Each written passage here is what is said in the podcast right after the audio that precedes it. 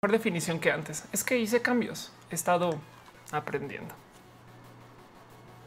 Hey, banda, ¿qué tal? Sean ustedes bienvenidos a Roja, que ahora también pues, se podría llamar Rosa, el show de los domingos de Ofelia, donde hablamos de todo y de nada, donde Matú viene a visitar, aunque Matú ya es un desgraciado. Vean, vean así, así. Estuvo, estuvo ahí echado media hora y después dijo, Ay, yo me voy a mi comida, güey, no sé qué. Entonces ya lo traté de sobornar con comida aquí, no quiso venir, entonces está comiendo por allá. Este y, y pues vamos a ver si viene más tarde. Y no dice acá que no se escucha la música de fondo. Vamos a subir un poquito. Em, ah, también porque la rola que está sonando está bien. Venga, ahí les va. Bueno, dice Cuevas el bárbaro que la tía Off está en la casa. Sí, dice Mikecito que el síndrome del nido vacío. Ya sé, dice Joel Gaspar sin gato no hay show.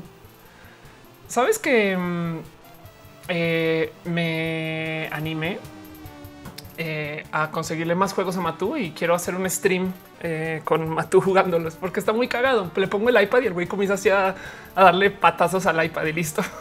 Mario Barragán dice que anda tristeando, anda, ando tristeando, en fin, en fin, en fin, en fin. Este Jessica Salas dice que me quiere ver en sin filtro, pero se va a pisar con esto. Entonces, este este, ¿qué hacemos con eso? Pero bueno, em, yo creo, yo creo que hoy quiero hablar de un tema, de un tema en particular que había prometido que iba a hablar. De hecho, hoy quería hablar de una cosa nada que ver. Estaba más bien enredado un poquito con eh, el Death Note en Netflix. No véanla, está pésima, pero véanla. No les puedo decir que no vean las cosas porque no se trata de eso tampoco, no? Pero, pero sí decepciona un chingo porque es una adaptación, adaptación eh, que le quita un chingo de cosas. Entonces me senté a pensar un poco eh, como el qué, importa que me cambien el material original, que el anime, que la peli, no sé qué. Lo y quería hablar de eso. Pero por ahora, em, más bien, más bien, hoy les quiero hablar un poquito acerca de este personaje en particular, del cual todos hemos estado escuchando desde hace un tiempo, que se llama Manuel Bartual. Vamos a agrandar esto un poquito.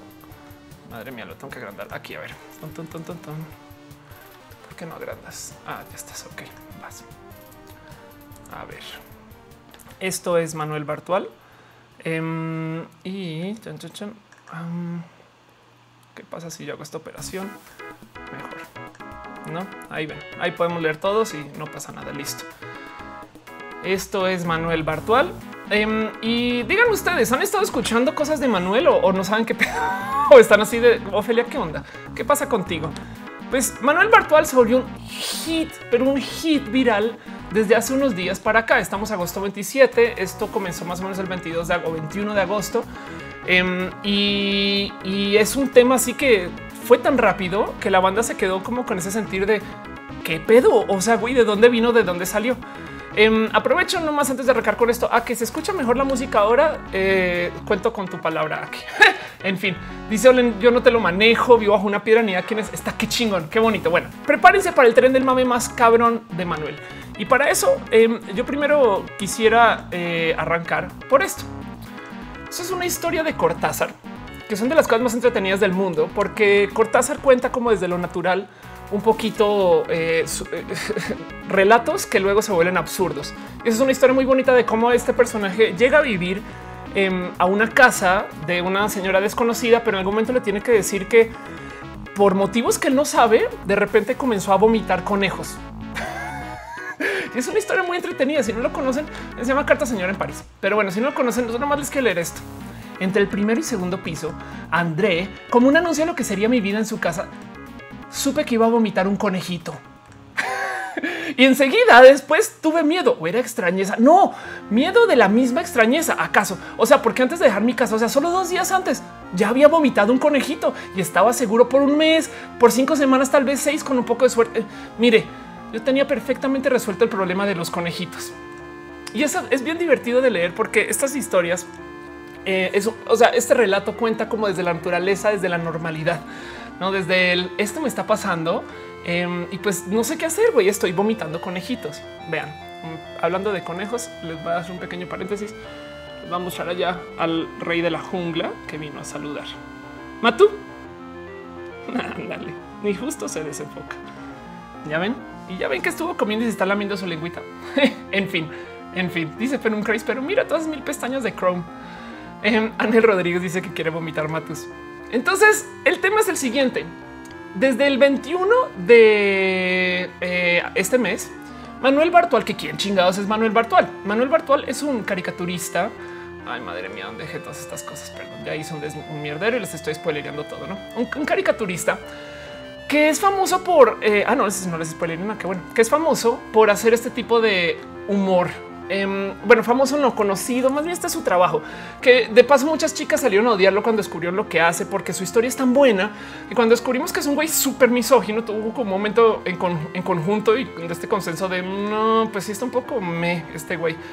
Em, Bartual, de hecho, este tuvo un chingo de actividad en redes, pero es que el cuento es el siguiente. Antes del 21, em, Manuel estaba tuiteando de estupideces. No, pues me va a echar a la jefa de Troll Corporation, hablando de cosas de cómics y demás. Y de repente el 21 de agosto comienza a decir, oigan, estoy de vacaciones. Esta tarde estaba leyendo en la terraza de mi habitación cuando he escuchado que la puerta se abría. Y ojo, a este viaje he venido solo. Entonces mucha gente que lo conoce, que le daba follow, comenzó con, ¿qué pedo, güey? ¿No? Y, el güey sigue tuiteando. Que lo primero que pensaba es que lo normal es que pues se salgan del servicio de habitaciones pero hoy pues voy por lo menos yo ya tener los pantalones puestos y sigue relatando. Cuando he entrado a la habitación me he encontrado con un hombre alto y delgado, muy nervioso. Ándale, acabo de cachar algo muy horrible. ¿Cómo? Ah, no sé. Ya estás, perdón, perdón, es que se me cayó el micro y nadie me dijo nada. Espero que ahí se escuche mejor. Dice, cuando he entrado a la habitación me he encontrado con un hombre alto y delgado muy nervioso que se está moviendo un lado a otro. Me ha acojonado un poco, se movía rápido, parecía registrar la habitación. Y en lo que habla con el güey resulta que es alguien con quien no se puede comunicar. He empezado a reconocer palabras. Esto todo lo está tuiteando en tiempo real, ¿no? Y dice, como un Yoda mil por hora, atropellándose al hablar. Lo he querido calmar, pero no ha servido de mucho. Y entonces es de cómo chingados entró este güey. El güey tenía una llave como la mía este y pudo entrar. Y pues en últimas, cuando él se fue, ya puse eché el pestillo, me eché al sofá y escondí todo lo de valor y bajé a recepción a ver qué pedo. En lo que baja recepción y lo describe para irles acelerando un poquito la historia, Bartual comienza a hablar un poquito acerca de cómo em, tiene como estos como encuentros de pues no, en recepción no lo ubican, pero pues es un güey no alto que pues es como medio indescrito, que tiene todo tipo de eh, no sé, de em, como normalidades, no a fin de cuentas. Y lo cabrón es que él dice de repente, güey, descubrí algo muy cabrón. A todas estas parece que el, el, altote sí se llevó algo mío. Esta camiseta, una playera. Em, Dice esta cuenta, este hombre es el penetrator. Entonces, bueno, vean nomás la camiseta y téngale, un poco de registro a eso. Y, Manuel, entonces, o sea, esto es el 21, no? Entonces sigue diciendo, bueno, baja a desayunar al buffet y resulta el otro día, no? Eh, me, volví a cruzar con el hombre alto, está sentado y se sienta al lado y le entiende todo porque ahora se está hablando tranquilo. En fin, dice no más mal rollo que ayer cuando entró a mi habitación. Ya a la chinga le trata de tomar una foto y hasta acabamos de bueno, pues es un dude random, quién sabe qué pasó y nada, no? Pero todos estamos siguiendo la historia. Está muy cabrón porque a medida que yo voy leyendo toda esta historia, me voy topando con la cantidad de retweets que tiene. Pero por qué vuelve a su habitación, Manuel, y se topa con ese lápiz. Un lápiz, qué chingados hace un lápiz. Lo levanta y es dice ah, a lo mejor alguien que limpió la habitación. Es un lápiz de color negro. Eso, o sea, bueno, no lo traje conmigo, Em, se le habrá caído a quien lo haya limpiado, no, sé qué, y, pues vuelve, ¿no? Entonces se va, sigue con sus vacaciones, le vale madres qué pedo, fue un incidente muy raro. Y en lo que él está en este momento, él dice, bueno, va a ir a caminar en este como eh, muelle o, pues, y pues fui a, tomar fotos, voltea y de repente ve que hay dos personas que lo están mirando, güey. ¿Qué pedo? Me persiguen. Y se acerca y a contraluz ahí medio se ve un güey alto gordillo y el flaco que vio en su habitación es de no manches, güey, qué pedo. Sigue corriendo hacia ellos después, pero por tener el sol de frente dice llega a la orilla, no conseguí ver a dónde se fueron. Y justo dice lo más raro ha sido que el hombre que acompañaba al hombre alto llevaba la camiseta que perdí ayer. No mames. O sea, hasta ahora estamos escuchando la historia de alguien que dice qué pinche pedo con este güey, no es. O sea, tengan en cuenta que Manuel es de, nuevo, es un caricaturista tuitero. Em, que está tuiteando sus vacaciones y cosas bien pinches raras. Entra alguien a su habitación, saca una playera. ¿Qué pedo? ¿Qué vas a hacer con una playera? Se la llevan y pues él dice, pues ni modo. Después ve a alguien usándola. Entonces sigamos con la historia. Perdón, perdón si ustedes ya, ya leyeron esto o no, pero, pero es para que sepan un poquito qué pedo. Eh, pregunta Maxito que es un creepypasta. Es que el pedo es que no sabemos. bueno, ahorita voy a hablar de eso un poquito. Pues dice que volvió a la habitación del hotel y dice, güey, está bien raro. Estoy pensando que pedo. Saben que voy a la playa y de repente comienza con estas cosas. Y esto es lo que más me encanta de cómo cuenta la historia. Agosto 23 dice, vale, pasó algo, no 5:42 am. No, bueno, esto es hora de acá. Entonces 5:42, 5:44. Ok, he estado nadando, he visto a alguien sentado en la arena que lleva la camiseta. Este 5:45 es el mismo hombre que me observaba, pero ya no me está observando. Entonces, pues ya luego vuelve al hotel y luego dice es otra vez el mismo pinche vato, güey, con mi pinche playera. Entonces Manuel comienza a caminar detrás de él, ver qué pedo. Y no es broma, esto es literal, se fue así, está como en el súper caminando detrás de él y es de quién es este vato, sin quererse acercar mucho y molestarlo porque dice, pues ya está creepy de por sí. Pero bueno, ahí le graba un video levantando más o menos eh, como el aspecto de él y dice, ok, ahora tengo un pequeño problema. Porque él dice, este dude, este güey, vean, se parece a mí. Y no más, a la izquierda la foto de Manuel y a la derecha la foto del güey que levantó en el video. Bueno, un, un, grab del video y es de no pinches mames, este güey es un pinche clon. Entonces vuelve corriendo a su habitación, dice ya no sé qué hacer, no sé qué pensar. Dice, ok, la zona turística y ahí sigue. Y de repente, de repente, el dude Manuel va al baño y sube este video. Y tengan en cuenta que esto lo estamos siguiendo todos en tiempo real de qué chingados les pasó a este vato. Sabes, como que nadie se está enterando de nada. Y vean, saca del papel peligro en estas y es de qué otra vez voy a volver a poner eso. Es de qué? Pues esto es lo que se escribió. ¿Se acuerdan el lápiz negro que encontró? Eso es lo que pinches escribió Manuel este eh, o perdón, lo que vio que se había escrito, porque es que ya van a ver qué pasa. Entonces él dice: Ok, saca todas las hojas y las pone acá. Entonces acá nos tiene a todos en Twitter tratando de cifrar qué pedo. Estás en peligro, quédate otra y no es mío, ella un qué, que es todo esto, pues resulta que está en desorden. Ahora lo que dice Bartual es, es, es que eh, esto es medio congruente con el entre comillas idioma que está que estaba hablando el güey alto con el que se encontró, que hablaba con español todo acelerado, y, y, este que, que, como que no hacía como mucho sentido, no con muchas palabras que iban y venían, pero no, no encajaban mucho. Pero la historia sigue. Entonces Manuel, gracias a que esto lo tuitea y lo publica, dice, ok, voy a tratar de ordenar las palabras. Um, con la ayuda del Twitter, eh, logra descifrar el mensaje un poquito. El mensaje dice, estás en peligro. Lo mío ya no tiene solución, pero tú todavía puedes salvarte. Ve a la otra habitación y quédate en ella. Y aquí comienza un mierdero bien entretenido, porque entonces todos así de cómo que chingados es la otra habitación. O sea, qué pedo. Y, lo bonito es ver cómo él lo va contando con ok, estoy en mi, en mi habitación, en mi hotel, tiene 191 habitaciones. Eh, ¿Cuál es la otra pinche habitación? Pues a lo mejor una arriba, una abajo. Eh, eh, pues no sé, el hombre alto estaba nerviosísimo, era una persona diferente, no, no sé bien qué hacer, entonces me está agobiando. Él dice, va a salir a una vuelta. Um, y, y, él trata como de bueno, pues está en la habitación 328. Entonces a lo mejor hay una combinación de números que funciona. Aquí muestra su, su habitación y estamos siguiendo toda esta historia. ¿Qué pedo con Manuel? Pues fast forward un poquito y, y les recomiendo esto. Lo está tuiteando en tiempo real. El único modo de leerlo es este eh, leyendo su timeline en Twitter. Ni siquiera hizo una historia, nada. O sea, el güey literal lo iba tuiteando como le iba saliendo, según.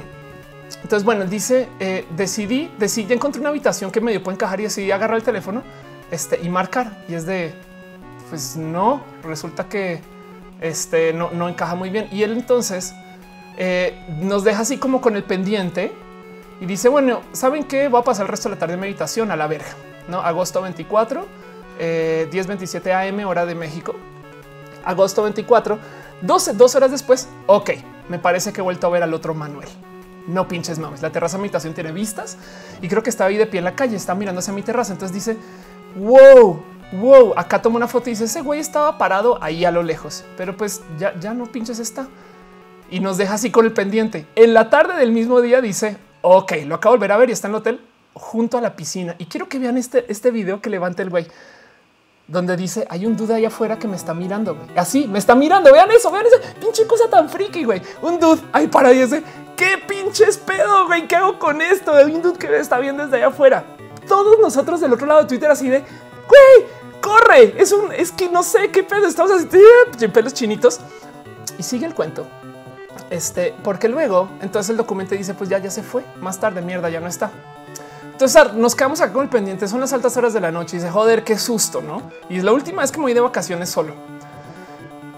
Y resulta que comienza. Miren, si eso es una broma, me la está gastando. Ya párenle, por favor. Em, y, seguimos en el 25 de agosto. ¿eh? O sea, te faltan dos pinches días. Es para acortar la historia un poco. Resulta que Manuel va y descubre que en la zona turística, en lo que sale a caminar para limpiarse como la cabeza, descubre que así como este es su hotel, descubre que hay otro hotel al otro lado de la zona turística. Y lo cabrón es que el otro hotel es copia de su hotel. Se dice, ok, primero este es mi hotel, luego este es el otro hotel. Qué pinches pedo, güey, ¿no? Y además el otro le había dicho, veámonos en la habitación, en quédate en la otra habitación. En lo que yo me estoy con 328 hay un hotel que es copia del mío. Hay un dude que es copia de mí. Wow, no manches. Dice no es de interés que Ross que no acorte nada, que hagamos el chisme completo. Si se lo aguantan, va. Dice Seiji. Yo me quedé sin uñas cuando leí iba siguiendo. Es muy pinche elaborado, güey. Em, y, es un poquito, es parte del encanto de todo esto, porque a todas estas, todo el mundo está tuiteando este de todo, teorías, eh, historias, posibilidades. Dice que sí se desdobló pues ahí les seguimos, seguimos con la historia. Y ojo que falta, ¿eh? dice Barón Javier que puede ser un multiverso. Dice Bartuel, Bartual, perdón. Quizás se traten de dos hoteles de la misma cadena hotelera, pero resulta que no. Ahora hay algo que no estoy incluyendo acá y es que al mismo tiempo, porque Bartuel, Bartual dice que fue y que habló con la recepcionista y le preguntó. Entonces acá fui, fui con recepción Em, no tengo la cuenta de Twitter por acá. Si alguien sí, la tiene ahí a la mano y que sea fácil, igual me lo puede pasar. Pero dice que les no sé si culparles, o sea, si soy el loco de las historias. O sea, él está, se, se le ha asustado. Mucha gente, eh, cuando yo estoy tuiteando de esto, me comienza a pasar cuentas de otras personas que están en el mismo lugar, como la recepcionista del hotel, quien también está tuiteando. Ok, tengo un pedo. Hoy vino un güey y unos minutos después vino otra vez el mismo güey y no sabía nada de lo que dijo el güey antes. ¡Pum! Y este eh, y, sigue, sigue como la crisis de, de Bartual, no? Porque él dice entonces, ok, no sé qué hacer. Pues la otra habitación debe ser la 328 del otro hotel. Yo, cuando estoy leyendo estas cosas, yo traigo así los pelitos de chinitos, sabes? De qué está pasando. Y dice, pues saben que eh, eh, básicamente es güey, necesito saber qué está pasando o a acabar obsesionado con este tema, no? Y a todas estas, él sigue, bueno, saben que ya voy a ir a la otra habitación, voy a llamar a su puerta. Si alguien ahí me abre, hablaré con quien sea que esté allí. Y seguimos, me falta reunir el valor, voy a pedirme otra cerveza y después dice de repente, ok, voy para allá. No pinches mames, va. Em, y comienza a meterme en las piernas, estoy en la puerta del otro hotel, voy adentro y aquí lo estamos siguiendo mientras él hace videos de cuando está entrando al otro hotel, güey. Es de qué pedo, güey. Va a ver a su otro. Él está persiguiendo, tratando de buscar la otra habitación. Traspasa el hall. Resulta que el hotel sí es tal cual una copia de donde se está quedando, pero es a la inversa. Lo comprueba, lo muestra mientras va subiendo. Em, y dice aquí tengo el corazón a mil por hora, güey. Ándale, perdón. Sube, entra, llega a la habitación. Joder joder, joder, joder, joder, joder. Y de repente, de repente, quiero que vean esto. Este 327 pm. Ah, un momento. Está aquí, perdón. Este joder. Este es el video clave. Es, no saben cómo me morí con esto. El dude va llegando. Acuérdense que es la habitación 328. aquí lo vamos a acercarse hacia su otra copia de su hotel, que se ve exactamente igual al de él. Y con su llave que tiene en el bolsillo, este en la prueba dice, ok, ¿qué voy a hacer? ¿Qué voy a hacer? Y pum, resulta que su llave abre la habitación. Este. Acaban de pasar el enlace de la recepcionista, entonces lo estoy poniendo en el chat de YouTube también. Ajá, exacto. Dice que es puro pinche Silent Hill. Entonces, acá tienes que este güey entra a una habitación que la llave le sirve, pero no es su hotel, es un hotel que es copia de él y todo al revés. Y lo más cabrón eh, es que cuando entra, pum, le prende la luz y el dude así, ¡ah, pánico total y sale corriendo. güey. Y no es más. Y ya es de verga, joder, joder, joder, joder. Ok, agosto 25, 3:27 pm, hora de México. Agosto 25, 3:31 pm. Y esto pasó este 322 y ya dice, ok, vale, he entrado a la habitación y comienza a contar la historia de todo lo que pasó desde que pues, salió corriendo y se ha ido completamente la pinza. Este, porque dije que pude haber llamado, ah, funcionó. Entonces cuenta todo en texto. No, hola, cómo habréis oído? Se encendió una luz ahí, me cagué en vivo, salí corriendo, me giraba a llegar a la esquina del pasillo y el otro Manuel estaba ahí de pie bajo el marco de la puerta de la habitación mirándome, mirándome. Parecía enfadado. Entonces ha comenzado a correr hacia mí. Yo salgo por patas y me ha perseguido por todo el hotel hasta llegar al hall. Salió por fuera, vuelto a girar, está parado en el centro del hall mirándome muy enfadado. He seguido corriendo camino a mi hotel, pero ya al otro ritmo porque he visto que ya no me seguía. Y luego dice, si salgo viva de esto, prometo me apunto al gimnasio. Entonces estoy de nuevo en mi habitación, esto me supera. Acuérdense que comenzó a las 3 y 25, 4 pm hora de México, media pinche hora. Y después él dice, esto me rebasa, me rebasa. Voy a tratar de cambiar o cambiar el vuelo para irme apenas pinches pueda. Y en eso nos quedamos, ¿no? En eso nos quedamos. Y estoy muy asustado. Entonces, la historia de Manuel es básicamente la historia de un güey que encuentra a un, entre comillas, clon de él mismo. Em, y, dice Sara Díaz Cuello que está leyendo en Twitter que lo te recibe muchas llamadas preguntando por Manuel. Ándale. Chris Yuga dice American Horror Story Manuel. Puede ser. Eh, de noche dice que es un tema muy Silent Hill. Sí. Ay, mira, dale, Caro. Está en el chat. Hola, Caro. Qué bonito verte por acá. Gracias por pasar a saludar. Em, y Seiji dice que Manuel creó un género. Ok, vamos a hablar de eso ahorita, no? Entonces, ok, Alexa Coroneco dice que está demasiado buena. Va a seguir un poquito, va a seguir un poquito nomás, porque el güey entonces dice ya saben que va a tomar autobús, no sé, hacer checkout y me pinches largo de acá. Y ahí lo ven, no está en el taxi, va al aeropuerto eh, y ya está como dándose su, su, su calma de pues ya fui. La verdad es que tengo una sensación de que si hubiera sido, si hubiera sido así, no, esto hubiera pasado tal y tal. Y está muy cabrón porque de repente el güey sigue. Él no nos da paz, güey. De repente tuitea supuestamente desde el aeropuerto 7:19 pm. Mierda, darme cuenta de una cosa. 12:25 am. Ok, agosto 25, 7:19 pm. Este agosto 26, 12:25 al otro pinches fucking día, güey o horas después estoy en el aeropuerto y nosotros aquí, ¿qué te, diste cuenta de qué, güey? ¿Qué pedo? ¿Qué pasó? ¿Qué hiciste? ¿Qué no hiciste? ¿Cómo me mierda, güey? ¿Qué pedo? Y dice justo que se quedó sin batería en el taxi y no había encontrado enchufe. Pero entonces vuelve al hotel y lo bonito es que aquí comienza la historia de los bollos, porque se encontró un bollo que siguiente es pan que había comprado para desayunar.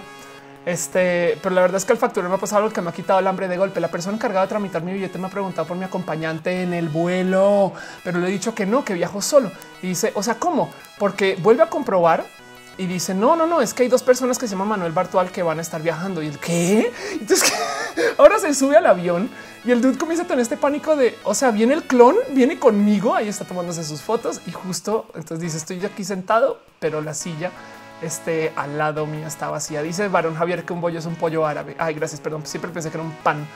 Este y dice venga, venga, ok, rápido, rápido. Y ya despegamos. Nunca llegó el clon. Eh, y, con eso, pues como que ya decimos, bueno, sacamos, ya, ya que dijimos, acaba la historia, volvemos. Nunca, nunca llegará a saber qué pasó acá, pero una cosa sí que la tengo clara. Me relajarme cuenta que eh, se va a acabar toda esta pesadilla y demás. Nunca olvidar estas vacaciones y de repente horas después del mismo día se dice, ok, creo que esto no ha terminado. Al llegar a mi edificio, el portero más saludable me ha pedido que me acercase a su garita. Pues sí que has vuelto pronto, me ha dicho. Le he contestado que bueno, no tanto. Llevo una semana fuera. Entonces me mira raro. Me ha dicho que no, que acaba de pasar por allí, que le he pedido si podía guardar una cosa y dármela cuando volviese. Y ahí entonces llegamos a un sobre. Ay, dude. Entonces, nomás para, para recapitular. Tenemos un dude que está de vacaciones, que en sus vacaciones se encuentra con que alguien entra a su habitación, en su habitación anota cosas en el papel de baño, este, el rollo lo deja enrollado, lo esconde, que luego va y lo persigue, que le roba su playera, su playera la, eh, ve en otro o sea, después aparece con un aparentemente clon usándola, quien lo sigue todas, pero súper callado y tiene una cantidad de problemas de comunicación y todo esto está pasando en tiempo real en Twitter, güey. Y nosotros estamos aquí así de qué pasa, güey. Ya di la cosa. Dice Kamiku, está buenísima la historia y pinche estrés, güey. Dice que arranca ese bonito mi cabello y gracias. Es que voy para el güero. Ahora sí, de verdad. Em, este y, llega, vuelve a su casa y resulta que ahí hay un sobre que lo está esperando y el sobre se lo mandó él mismo por medio de su portero en la garita. Güey, no pinches mames, güey. Entonces dejando de lado todo el estrés de todo lo que está pasando, em, dice Olen que tú que hubieras hecho. Pues bueno, hay mucho que hablar acerca del tema de clones. Eh, este Dávalos dice que está viendo la primera temporada de Sense8 este, y que Nomi le recuerda a mí. yo amo a Nomi, amo mucho a Nomi, pero bueno, pues sigamos entonces con, la historia. Em, dice que le gané a Dross. No, el que ganó aquí fue Manuel. güey. Eh, y dice esto. Entonces va, abre el sobre y dice qué chingados es esto, güey. Dentro del sobre, el güey va a ver, a ver, a ver, a ver, a ver, adelanta, adelanta. Perdón, adelanta un dos. Resulta que le toma mil pinches años abrirlo y adentro, véanlo. Un screenshot de su cuenta en Twitter, así tachado del tweet que tiene pineado, que el tweet pineado dice algo raro pasó en mis vacaciones. Y está de qué pinches pedo es esto, güey. Ahora qué hago con esto, no? Esta es la imagen que estaba dentro del sobre, pero más bien como está todo arrugado, pisado. Bueno, y dice no escribas más. Esto acaba esta noche y todo está bien. No mames. Y de hecho, esta letra es diferente a la letra eh, que estaba escrita con, el lápiz. Pero bueno, eso, eso lo está discutiendo todo el mundo en tiempo real. Dije a hablar con el portero y dice que no entendió mi pregunta. Me ha dicho que se lo dado yo mismo. No, qué mal rollo, porque luego él dice es que es hasta mi letra. Podría haberlo escrito yo mismo. Entonces, en este momento, en ese dice Santa y aquí le toman pues así los que así son los unboxing que siempre toman mil años de abrir a huevo. La neta, sí. Em, en este momento yo, yo, yo solamente me voy a remontar porque aquí es cuando ya comenzaron con las historias de este. Aquí está. Aquí esto es lo más bonito de todo. Me dice de repente alguien. No, no se preocupen. Los Simpsons ya predijeron la historia de Manuel. Esto es todo Twitter reaccionando en tiempo real al caso, ¿eh? diciendo qué pedo con esto. Güey. Ay, cómo me divierte esto, güey. Y luego sí comenzó a pasar esto. Entras a Twitter. Es que esto quiero traerlo a luz porque es de lo que quiero hablar ahorita. Entonces, para rematar, para rematar, en Twitter se volvió Manuel, güey. No, no hubo absolutamente nada más que, que hubiera parte de la pinche historia del dude. Pero bueno, estamos en que él eh, abre el sobre y en el sobre está eh, su, su misma cuenta de Twitter escrito diciéndole deja de tuitear tanta mamada, güey. Entonces dice Manuel, no me siento cómodo ahorita mismo caminando solo por la calle. He acabado viniendo al bar donde suelo bajar a desayunar y al menos aquí hay algo de gente. Y estaba pensando, tiene que haber una explicación lógica. O sea, quizás tengo un gemelo, el hombre alto es otro, que nos separaron al nacer por algún tipo de casualidad altísimamente improbable. Nos encontramos con esos respectivos gemelos mientras pasamos unos días de vacaciones en ese hotel. Tal vez nuestros gemelos están muy enfadados con nosotros y por eso la actitud tan chunga. O es un tema de drogas. Y aquí está el güey pensando qué pedo y qué hago y a dónde vivimos en agosto 26. No acuérdense que ya llevan dos días. Y siempre procuro mantener un pensamiento racional. Quizás debería abrirme otro tipo de posibilidades, como por ejemplo me quieren suplantar. Hay alguien o algo en ese hotel que genera copias idénticas a los huéspedes, no que no sé, eh, intentan reemplazarnos eh, o, más bien es que, eh, o sea, quizás sean aliens o clones o yo qué sé, no el dude ya está así tirando la tope cualquier cosa, viaja en el tiempo, yo en otra dimensión, tema de fantasmas.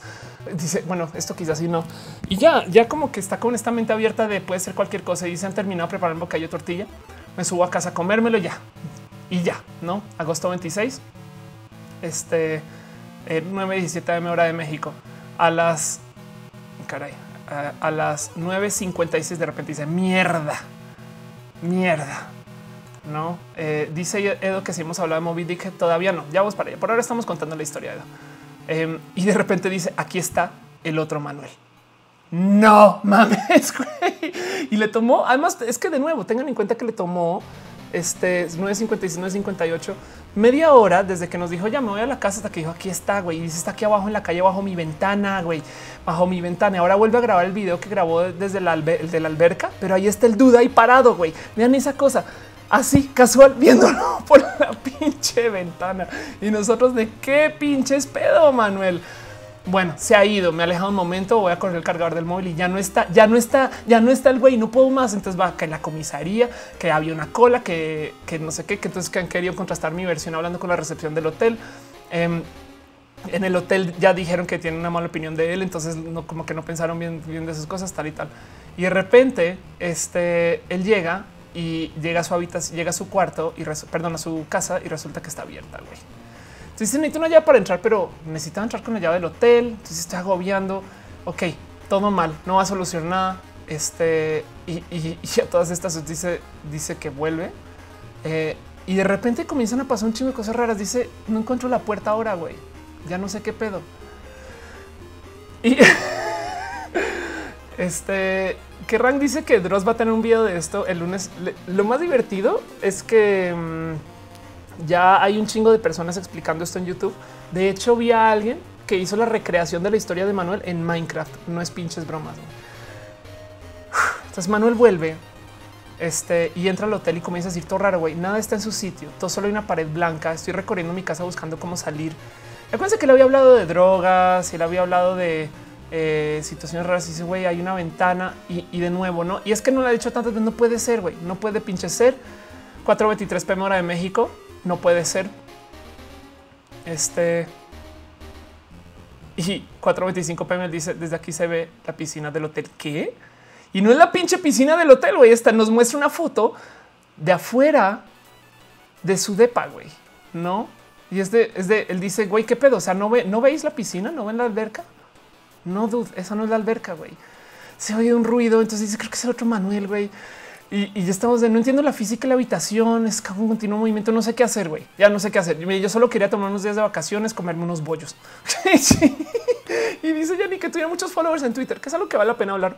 Mientras el dude está tuiteando esto, el dude subió como de 40 mil seguidores hasta más de 300 mil en días, no en días. Em, y dice Serentur lo supo hacer. El güey dominó el Internet. Sí, solo que ahorita hay que hablar de eso. No fue el primero en hacerlo, pero vaya uno a saber. O sea, es que el tema que es lo divertido es lo divertido es darnos tiempo de creer y, decir, oigan, esto a lo mejor sí pasó, güey. Y es un, es un pedo em, o no. Eh, es, es, una historia como, como la historia de Cortázar del güey que vomita conejos. Pero sigue la historia. Él dice las paredes están moviendo, están cambiando, está en el baño de la habitación 328 y ya no sé qué pedo, güey. Tiene el lápiz conmigo y vean esto, vengan esto. Tengo el lápiz conmigo, solo necesito un sitio donde escribir y el güey agarra el papel y escribe lo que supuestamente él se dejó a él mismo.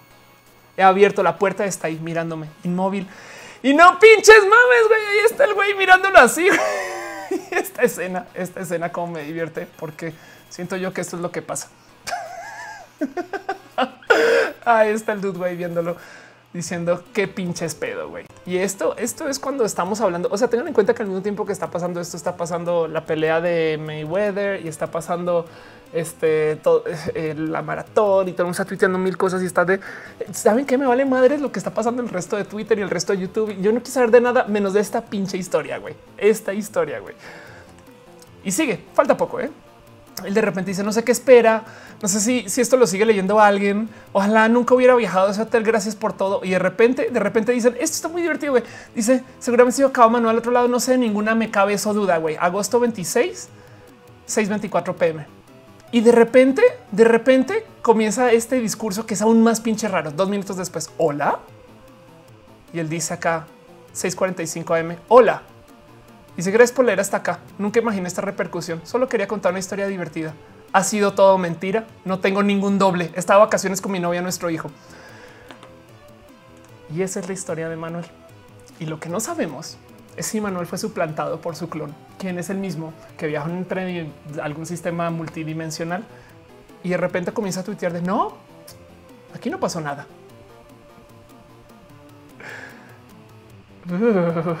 ya me dio hasta escalofríos. No está bonito eso. No está bonito eso, banda. No está pinche bonito eso, güey. Es la cosa más pinche rara del mundo, güey. El güey no tuvo ningún problema con contarnos una historia de terror a detalle para luego decir se acabó todo. Ahora se acabó todo es un decir, porque luego resulta que hay una cuenta que es Manuel Bartual guion bajo y Manuel Bartual guion bajo. Él está tuiteando cosas del orden de oigan, estoy con la linterna móvil, voy a subir, voy a bajar, voy a estar, voy a buscar a este güey, veo algo. O sea, está como la historia tuiteándose desde el otro pinche punto de vista, güey. Entonces tenemos, como lo cuenta la recepcionista, como lo recuenta Manuel Bartual guion bajo y como lo cuenta Manuel Bartual. Miren, yo siento que esta es la pinche historia más bonita ever hasta ahorita, que además de nuevo, de nuevo, de nuevo, eh, no es un no es un tema original. Esto eh, soy Edo lo está comentando mucho em, y, tiene toda la razón. Este, a ver, eh, Edo, esto, esto ya nos había pasado antes en el Internet. Es la historia de Moby Dick Head. eh, que básicamente es em, una persona que fue suplantada en redes sociales y lo documentó todo, ¿no? Entonces, eventualmente lo, lo acabó este, organizando todo en un Storyfy que está acá 15 de agosto eh, y donde documentó el, el fantasma en su apartamento. ¿Qué tenemos en nuestras manos, gente? Ya siendo serios. Pues por un lado, tenemos eh, este, a alguien contándonos una historia que puede ser tan buena como la quieran creer, ¿no? Todo el mundo está tuiteando, ok, ¿saben qué? Es un anuncio. ya no lo tengo acá, creo que lo... Ah, no, así aquí está, porque yo estoy diciendo, ¿cómo van a creer que es un anuncio? Y de repente me dicen, ay, Ofelia, es un anuncio de Tribago. ¿Qué pedo, güey? Sí, es, como no puede ser que, que esté anunciando algo. Es más, probablemente se está anunciando a él mismo. Recuerden que él es eh, eh, caricaturista y cuenta historias y es un creativo, no? Entonces está chingón. Dejando de lado que su trabajo, la neta, neta, sí me decepciona un poco que sea de, índole misógina. Me vale madres porque contó la historia tan pinches bien. Em, dice, dice Nacho K.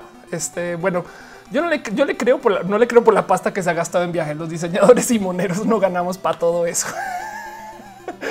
es posible, es posible. La neta sí. Em, y, justo eso es, lo que estaba tuiteando hoy. Es, como ya nadie puede hacer cosas sin motivo oculto. Eh, y, por eso, por eso quise volver a arrancar eh, con el, cuento de, de Cortázar. No, porque si bien Cortázar nos cuenta una historia que se trata de un güey y es, muy bonita. Si, si no la han leído y no la conocen, gente de ese tiempo, estamos en una historia cortita, es de mis historias favoritas. Punto. Eh, acerca un güey que de repente un día arranca a vomitar conejos, no? Y es súper, súper chingón. Y dice, pues mire, y, lo cuenta con tanta cotidianidad. No era tan terrible vomitar conejitos una vez que se había entrado en el ciclo invariable en el método. O sea, usted querrá saber por qué todo ese trabajo, porque todo ese, todo ese trevo de la señora de Molina.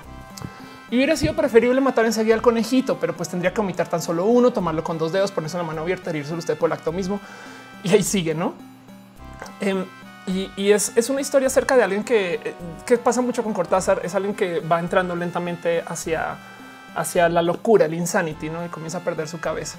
Entonces está chingón, eso está bonito y, pues acá tenemos una historia que se está contando vía Twitter que la podemos, la podemos creer eh, si queremos y ese es el punto.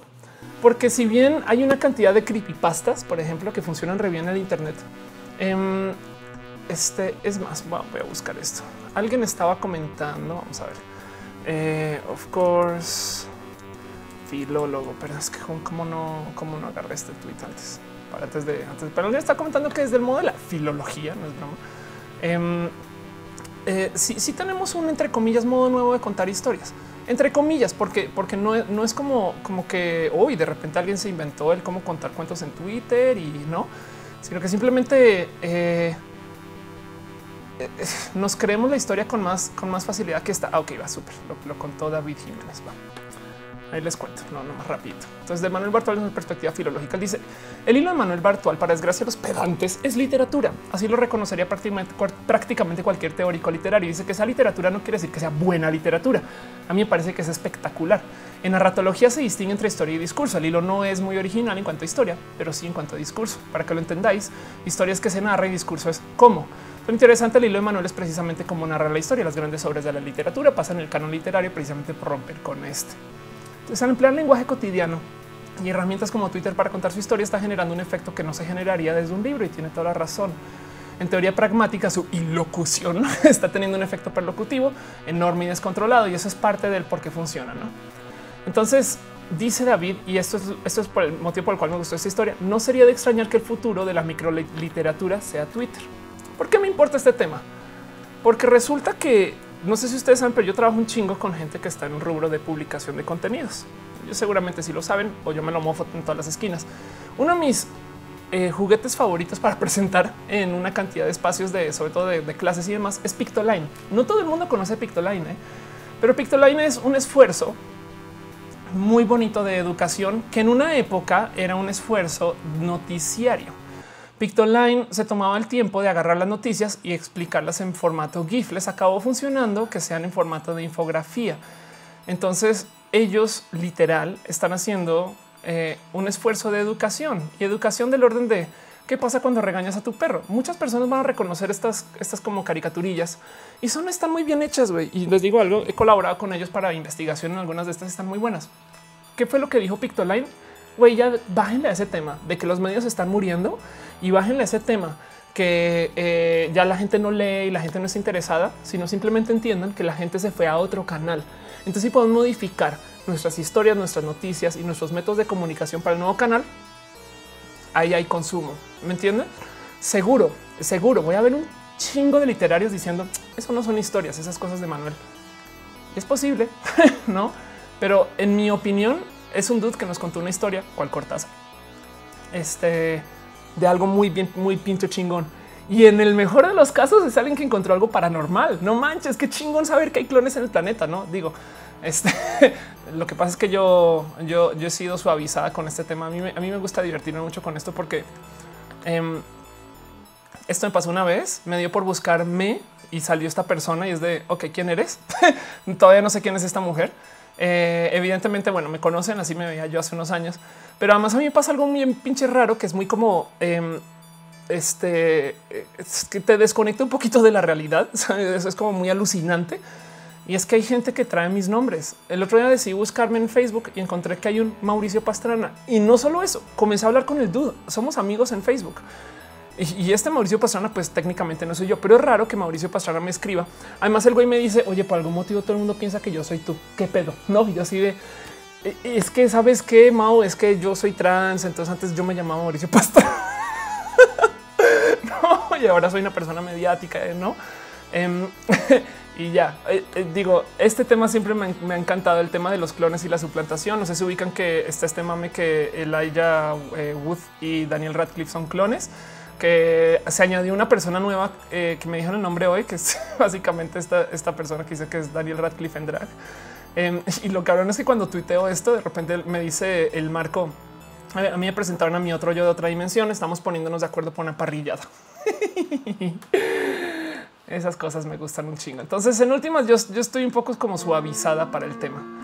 Em, yo creo, yo creo que eh, vamos a ver un chingo más de este tema. No es un hecho, es un hecho. Prepárense porque, porque funcionó, funcionó y ojalá y esto lleve a exploración literaria y a gente hablando del tema.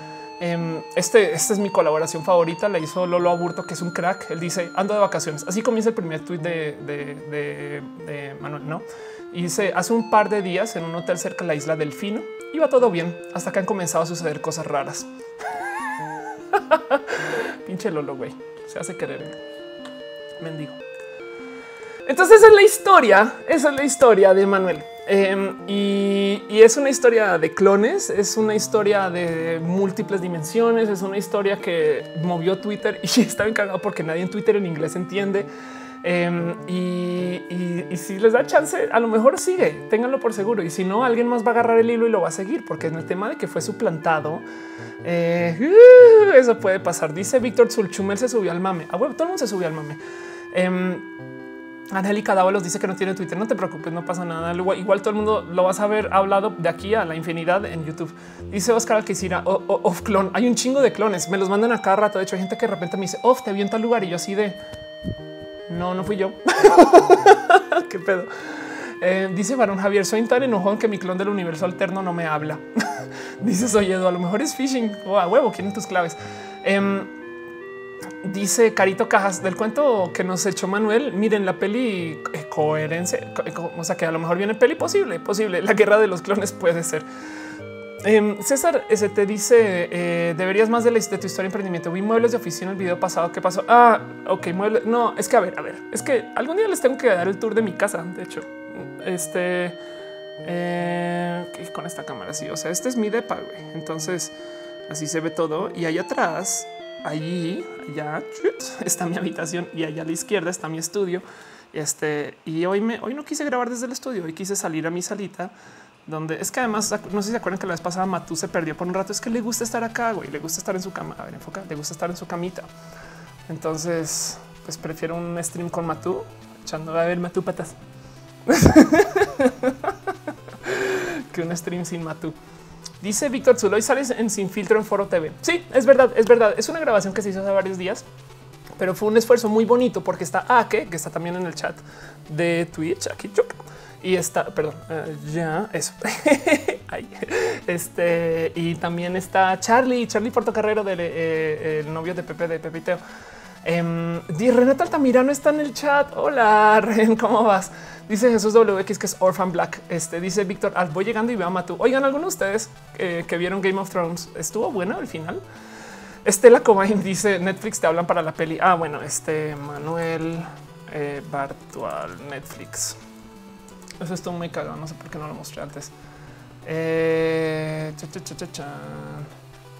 ¿Dónde estás? ¿Dónde estás? Es que ya hubo gente que ya comenzaron, hubo gente que comenzó a hacer como la, versión este eh, fan de cómo se vería la peli en Netflix. Hashtag Manuel. Y bueno, dice JFB, no spoiler, please. Ok, va. Em, sí, ok, uh, aguántense el spoiler. Estas cosas dijo que Rank estuvo chingón de huevos. Qué bonito. Um, dice Edad 3170. ¿Quién está sentado en tu sillón de atrás? La otra Ofelia. Hola, otra Ofelia. ¿Cómo vas, fantasma? O algo así. en fin, en fin. Scalar hasta nos dice que si la TV está encendida, no estaría bien cagado que la gente podría. Es que les voy a decir algo. A mí me pasa algo con la ciencia ficción y con eh, todo lo que tenga que ver con lo paranormal. Eh, primero que todo, miren, voy a ser súper dark por 10 segundos. Como ya he pasado por intentos de suicidio, me gusta culpar eso. ¿eh? Puede ser cualquier, puede ser que estoy completamente lo que ya me vale. Pero como estaba en estas situaciones donde la verdad se ha contemplado la muerte, he tenido momentos donde digo, pues ya, si te vas, te vas, no? Motivo por el cual he hecho cosas muy responsables en la vida. Una vez, por ejemplo, eh, se cerró la puerta de mi departamento desde adentro. Entonces pasé por afuera tipo Spider-Man sin amarrarme a nada y logré entrar y, de suerte estoy acá otra vez.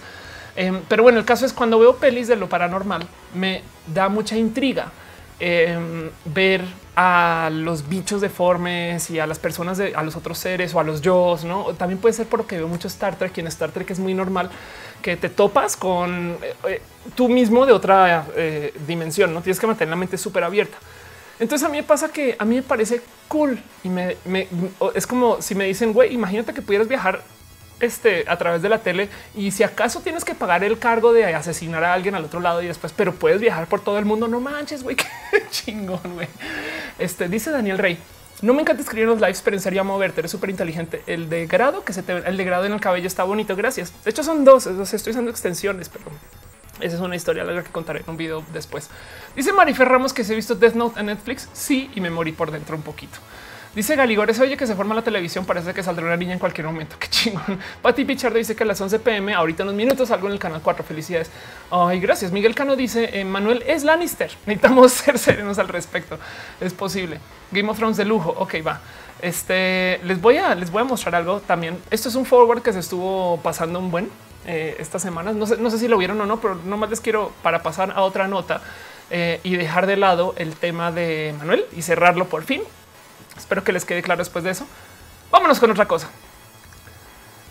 Esta es la famosa pregunta de las bananas que todo el mundo se está haciendo forward. y alguien se tomó la labor de graficar las respuestas de qué tipo de eh, consumo de banana prefiere cada quien. y estas cosas me encantan porque se trata un poco acerca de, pues ya saben, estadística y estas cosas que hago yo. Pero pasó algo muy bonito. La banana que demuestra más daño es la 15, que ojo que todas son sanas para comer, saben diferente, pero son sanas para comer. Este eh, parece que lo que sucede es esto no es una, es, em, eh, distribución con, campana de Gauss, sino es, poco estándar y de hecho tiene un desvío. Parece que la gente le entra hasta el 9 em, y después del 9 deja de, o sea, la rechaza totalmente. Me explico. Es como que quieren maximizar la madurez de la banana eh, y de repente ya dicen ya no más. Ya después cuando comienza a tener puntitos después de la 9, o sea, ya que se ven puntitos visibles, ya digo yo esto ya no, ya no me lo como. Y no sé por qué me divierto mucho con estas cosas, güey. Así soy de nerd, güey. este eh, eso, eso se los quería compartir. Em, dice eh, Rosy Arti, ¿qué software usas para tus transmisiones de roja y las de Pixel o Nerdcore? Eh, uso eh, para sobre PC, estoy usando OBS, el Open Broadcaster Software, y mm, para transmitir en varios lugares. uso restream.io, que es un servicio muy bonito. Ah, de hecho, estamos haciendo un pequeño experimento porque estoy transmitiendo en Periscope y se me olvidó incluir el chat. Pero bueno, no pasa nada porque los chats interesantes están aquí. Em, dejé de usar Wirecast porque funciona mucho mejor OBS sobre PC. Eh, y solo hay una cosa que me hace falta de Wirecast que es poder capturar un escritorio de una compu eh, que no es la compu que está transmitiendo. Eh, remote desktop se llama Wirecast, pero en PC uso TeamViewer y capturo el TeamViewer y es lo que uso en, Critical Beats. En fin, Javier González dice saludines y manda piñas. Bravo las piñas. Dice Ceviche que si ya vi Supernatural en Netflix. No debería. Dice Eduard GZZ que se discrimina a los bananos. Es posible. dice Santa Koyaki. Lo mejor es la 16, donde no comes una banana sin importar cómo esté. Arturo Jain dice: Yo estaba solo en Perisco. Perdón, perdón. Me imagino que hay gente ahorita diciendo qué pedo, güey. André Quiroga dice que había prometido otro tema. ¿Me recuerdas el tema, André? Porque solo recuérdamelo y arrancamos por ahí. Todavía tenemos tiempo. Eh, lo que pasa es que se super adueñó del mundo, Manuel, y no es más. Em, yo quiero hablar ahorita. Vámonos con un tema más. Eh, y lo que le prometí a André, perdón, André, este, porque sí, sí te lo prometí. Es solo que pasé dos días. Em, vamos a hablar un poquito de Death Note. ¿Alguno de ustedes es fan de Death Note desde hace eh, algún tiempo? Este ubican Death Note, le suena Death Note, capaz y no, eh? capaz sí. Hay gente que dice que chingados es eso, güey. Death Note básicamente es una serie ya viejita. A ver, vamos a ver qué tan viejita. Death Note, Wikipedia. Este André, estoy esperando que me digas el tema. Este Death Note, eh, a ver, es una serie que arranca desde el 2003 y va hasta el 2006. Ok. Uf, ok, dice Maxito que sí, pero del antiguito, no?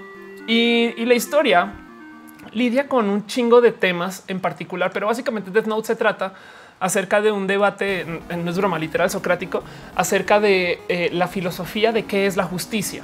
Y son, son son bien intensos con ese tema. Tanto así que hay episodios donde literal se encuentran el protagonista y su antagonista y se dicen de, nariz: Yo soy la justicia, el otro no, yo soy la justicia. Death Note es una serie espectacular. Arturo Bauk dice que nunca la he escuchado, que ve, el anime, por lo menos eh, la, primera temporada del anime básico, estas cosas. Em, dice Brujumel que hay una fiesta en su casa y no puede escuchar, pero me ve. ya ahorita hablamos de la peli, Omadef. Em, pero este em, eh, Death Note eh, lidia acerca de una persona que tiene, le dan la capacidad de asesinar a alguien más em, por medio de un cuadernito, literal, un cuaderno. Eh, donde él escribe el nombre de alguien y, por consecuencia esa persona muere y puede también determinar las condiciones bajo las que muera. Entonces, el tema del anime es como un niño que ya tiene medio un poco de pedantez encima, se deja, o sea, se corroe del total, se deja dañar su corazoncito porque tiene el poder de controlar eh, quién muere y quién no. Ahora, él decide que él va a ser la justicia. Entonces él envisiona un mundo utópico, que ojo que hay una cantidad de temas relacionados a lo que es una utopía, una utopía. Él, ve un mundo utópico donde la justicia es un país, perdón, un mundo que no tiene crimen. Él decide que porque ya no hay crimen, todo va a ser perfecto. Y ojo que esto comienza a rascarle a debates realmente profundos acerca de qué es la justicia, qué es la utopía, qué es la perfección. El tema de Death Note es una plática muy profunda entre nosotros de acaso, acaso no hay que tener crimen. Y ojo que para que sepan exactamente eh, qué tan a fondo es este debate, em, esto es lo mismo que pasa en The Matrix. Eh, yo sé que va por otro lado, pero ¿por qué, ¿por qué tiene Matrix un arquitecto? Porque el arquitecto cuenta la historia de cómo trató de hacer un mundo perfecto para los humanos, pero resulta que si es perfecto, los humanos no se desarrollan a su máxima capacidad. Y hay un chingo de estudios que em, este, rodean un poquito este tema de, qué es la perfección en el temas de sociedad. Me acuerdo hace nada que alguien decidió hacer un, bueno, hace nada, no es, es como los 70 pero hace nada vi leí el estudio de alguien que en los 70 decidió hacer una sociedad utópica animal, no con ratones, donde les daba todo lo que necesitaran y, y por consecuencia de no tener dificultades, los ratones lentamente comenzaron a perdón el término, pero a milenizarse. Yo sé que es un término horrible, pero comenzaron a, tener deseos diferentes al deseo básico de necesito hacer porque la vida es difícil, ¿no? Eh, bueno, el término no es millennial, pero comenzaron a hacer, comenzaron a descansar en sus laureles. Y por ese motivo eh, dejaron de tener deseo reproductivo. Y en que dejaron de tener deseo reproductivo, este, eh, se crea una peor sociedad que luego se acabó extinguiendo solita. Entonces eh, ya, me van a odiar en estas cosas. No dice Kamishiro que estamos en un universo simulado es posible, pero en caso de que esté simulado, ¿qué? No? Eh, em, eh, entonces el cuento aquí es Death Note se trata de un niño de prepa que tiene el poder de asesinar gente y decide crear una sociedad perfecta que luego resulta que es una sociedad perfecta que no lo incluye a él. Entonces él se vuelve, si él antes tenía como estos temas de yo soy el niño raro, ahora soy el rey raro porque esta sociedad que estoy creando no, no permite espacio para que yo exista. Algo que la serie le recuerda a cada pinche esquina, donde él dice estás haciendo algo muy, muy específico que te va a excluir y por consecuencia Death Note se trata acerca de cómo una persona lidia con ser el mártir de la justicia y por ende si su sacrificio es necesario para la existencia. Bueno, eso, eso mientras está llevando una relación con eh, su, su, opuesto, por así decir, porque tenemos a alguien que es eh, este estudiante que es la Yagami y su opuesto es él. Él es un, es un investigador muy pinche raro que básicamente es una persona como entre comillas border o entre comillas este eh, Aspi, no alguien con Asperger's. Y, el tema em, es que eh, L de cierto modo trabaja esta posición de bueno, yo también soy el antagonista de la sociedad, pero yo estoy dentro del sistema. Entonces, ¿qué tan antagonista soy? Y ambos tienen un debate de diferente de qué es ser la justicia, no? Pero ese es el tema, se la pasan debatiendo yo soy la justicia y es un debate socrático donde muchas veces se ha llevado eh, a ver qué es el debate socrático. Es vamos a proponer una sociedad y luego vamos a hacer preguntas sobre esta sociedad y en medida que vamos levantando preguntas raras van a salir pequeñas eh, esguirlas y esguinces y aristas que tenemos que discutir y en medida que discutimos esas, esas aristas vamos a ver la realidad de lo que está este, por debajo de todo el debate. ¿no? Entonces, entonces, por eso la serie se la pasa hablando con ella misma, ¿no? Un poquito como cuando acabas Megaman y de repente sale Megaman hablando con él mismo de por qué tengo que pelear. El mundo es muy rudo y yo soy más rudo que ellos, entonces ahora debería de... No, ese mismo debate es lo que se, em, se lleva eh, eh, por medio en Death. Y para añadirle a todo esto, la relación entre L y entre Light, que de paso L y Light, este es en mi caso, como yo lo veo y porque a mí me gusta proyectarme, evidentemente. Bueno, yo creo que todos, pero porque en mi autoproyección de la serie siento yo que siempre ha sido un poco homoerótica.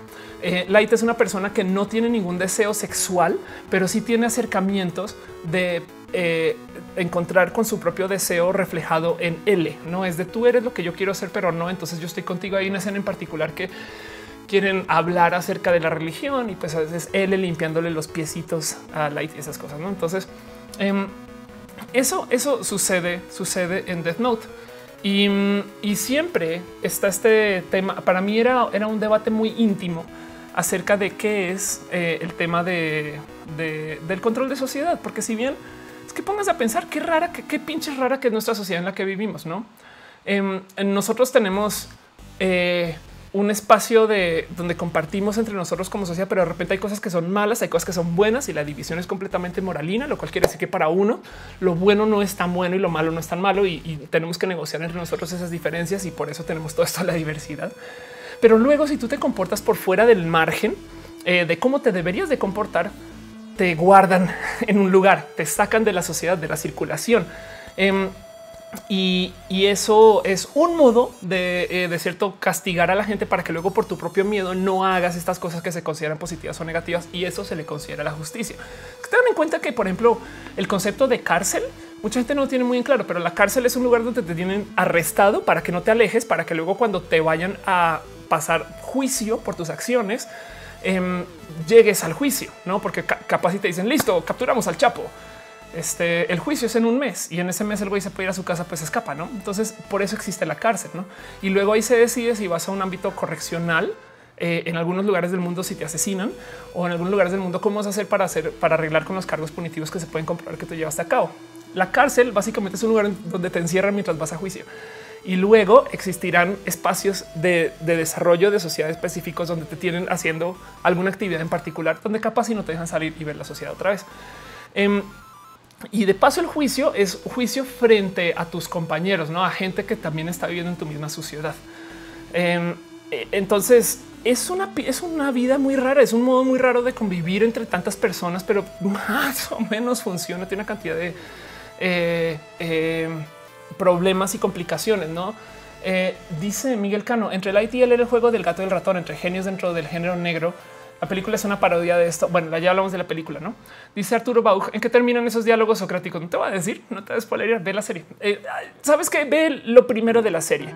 Es que es como eh, hay muchos. Miren, saben eh, no sé si saben, pero Dragon Ball es una historia que está completamente basada en un cuento budista acerca de cómo Dragon Ball eh, perdón, acerca de, cómo mientras más le entregues a la sociedad, más recibes y Goku es el ente que se encarga de recordarle a todos que si tú eres una persona egocéntrica y quieres las cosas para ti, entonces eh, no vas a salir adelante. Mientras que si tú de cierto modo permites que eh, la vida se dé en lo que tú te entregas a la vida, entonces ahí sí sales adelante. Y esos son los primeros episodios. Luego que se acaba la historia del viajero, eh, que básicamente es eh, la historia de Dragon Ball, solamente que no adaptada para nuestra generación, entre comillas, em, comienzan a añadirle ya acción y asesinos, no algo similar con Death Note. Los, los inicios de Death Note son, son muy profundos porque si nos dejan esta duda de entonces qué es, qué es vivir en la sociedad. No dice Víctor Zula, hay una clona en Foro TV y tiene cabello rojo. Sí, pues imagínate hace cuánto habré grabado eso.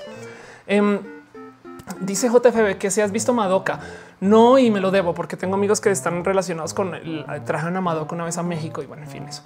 Em, entonces ahora, ahora pasa lo siguiente. Hicieron una adaptación de Death Note en Netflix que salió hace nada, salió hace nada. De hecho, creo que pasó en cine por acá una vez y yo no la vi. Em, y, Death Note en Netflix tiene, tiene bemoles, tiene problemas. Primero que todo, es una adaptación live action. Bueno, ok, va. Este nos presentaron una, esto no es, esto, esto es así se ve, no? Este es el, este es el nuevo Kira, em, eh, que es light, no? Eh, uy, spoilers.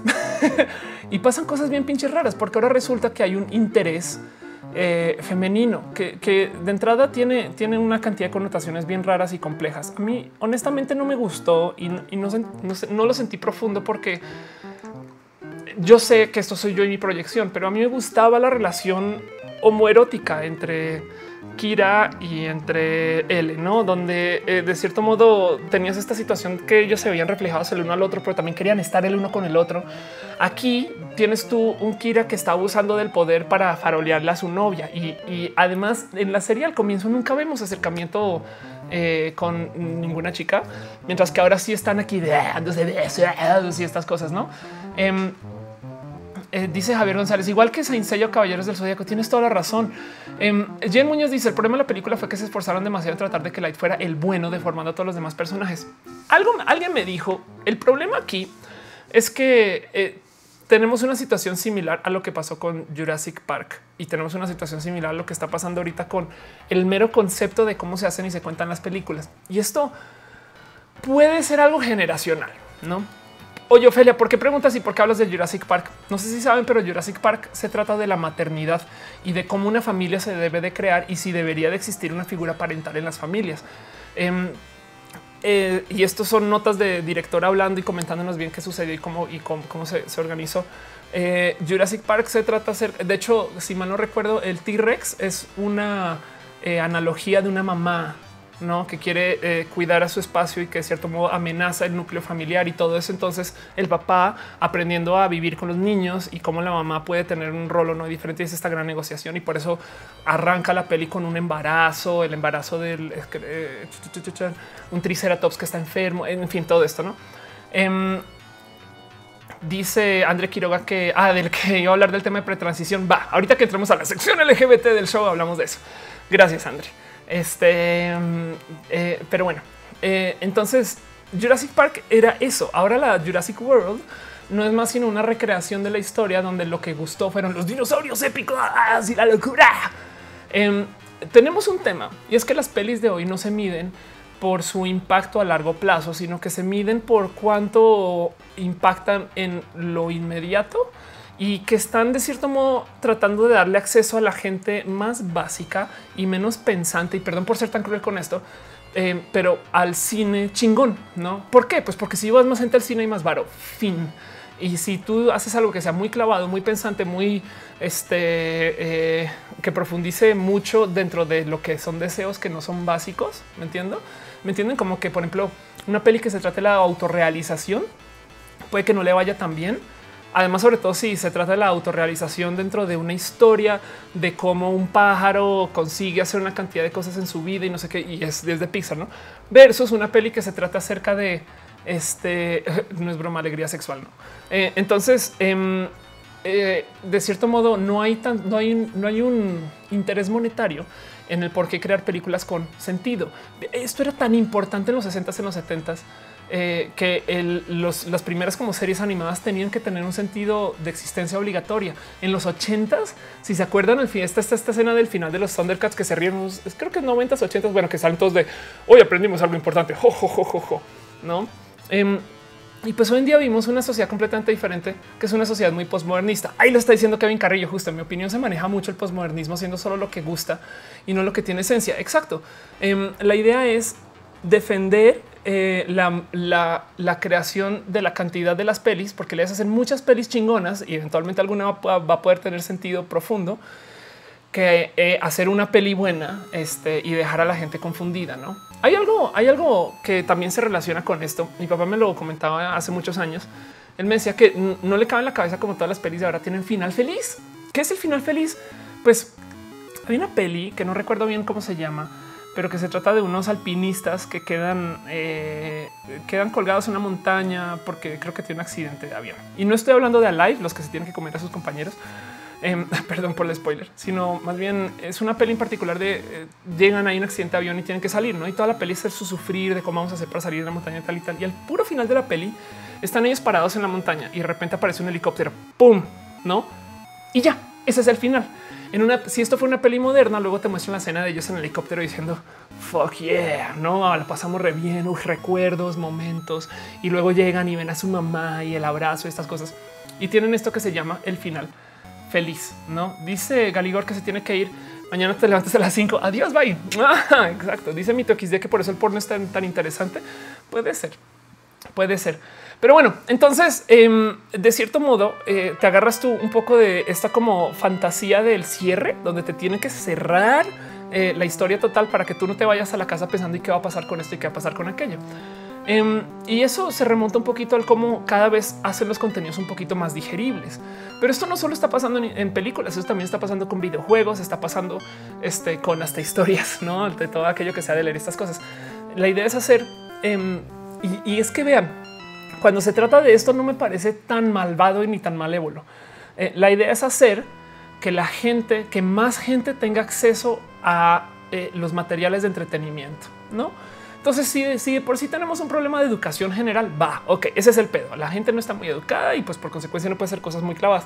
Del otro lado, más gente entendió y se divirtió con Jurassic World ahora en, una medida imaginaria de, utilidad de diversión que lo que la gente se entretuvo con Jurassic Park y que vio la peli en ese entonces. Me explico, capaz habrá gente que no es broma, que no le entendió la peli.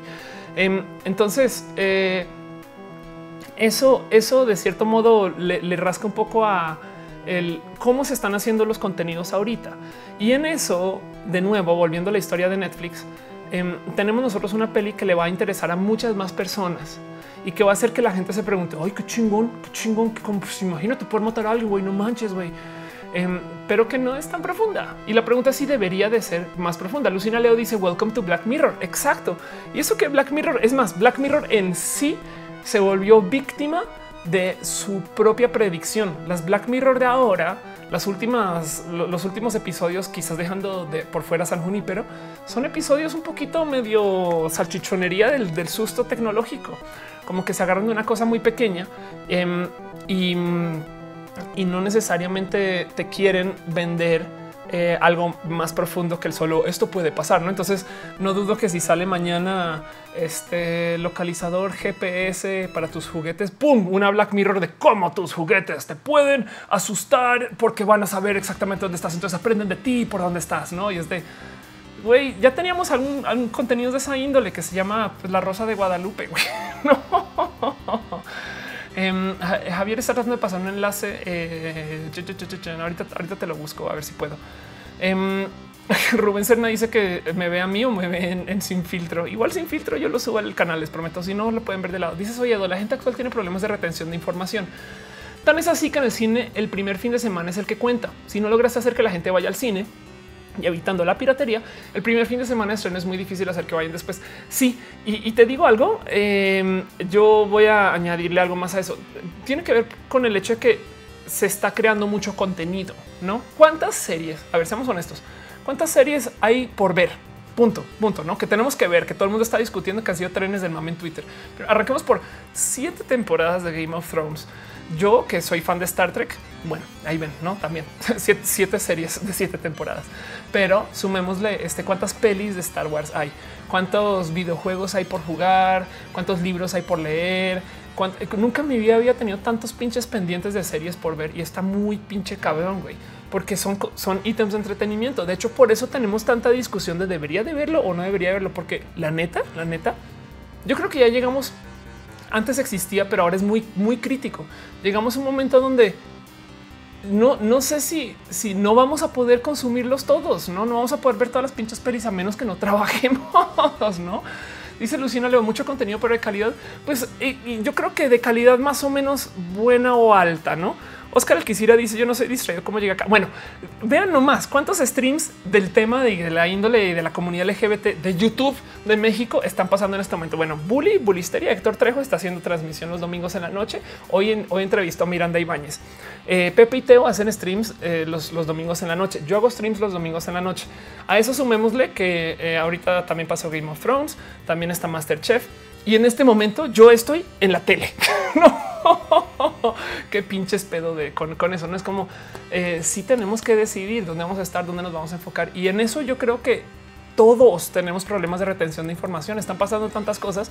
O sea, no quiero culpar tanto a que la gente se volvió más tonta, que también lo hemos hablado en este canal, sino más bien a que también hay muchos contenidos güey, y en eso hay que o le bajas o o encontramos, yo creo que esta es la solución, encontramos un modo diferente de medir el éxito que no sea en números brutos de impactos, no que no sean, o sea, que porque mi peli vendió menos que la tuya no quiere decir que es mejor o peor, pero en un mundo que es capitalista y financiero, uf, vamos a tener un problema con eso, no? Em, dice Lucina Leo, el asunto es que te vuelves recursiva con los contenidos, solo ves lo que te gusta y no lo distinto. Eso es verdad, eso es verdad. Dice Eduardo GZZ, no, no les quiero arruinar Masterchef, pero al final pican cebolla y todos lloran. Ándale, exacto.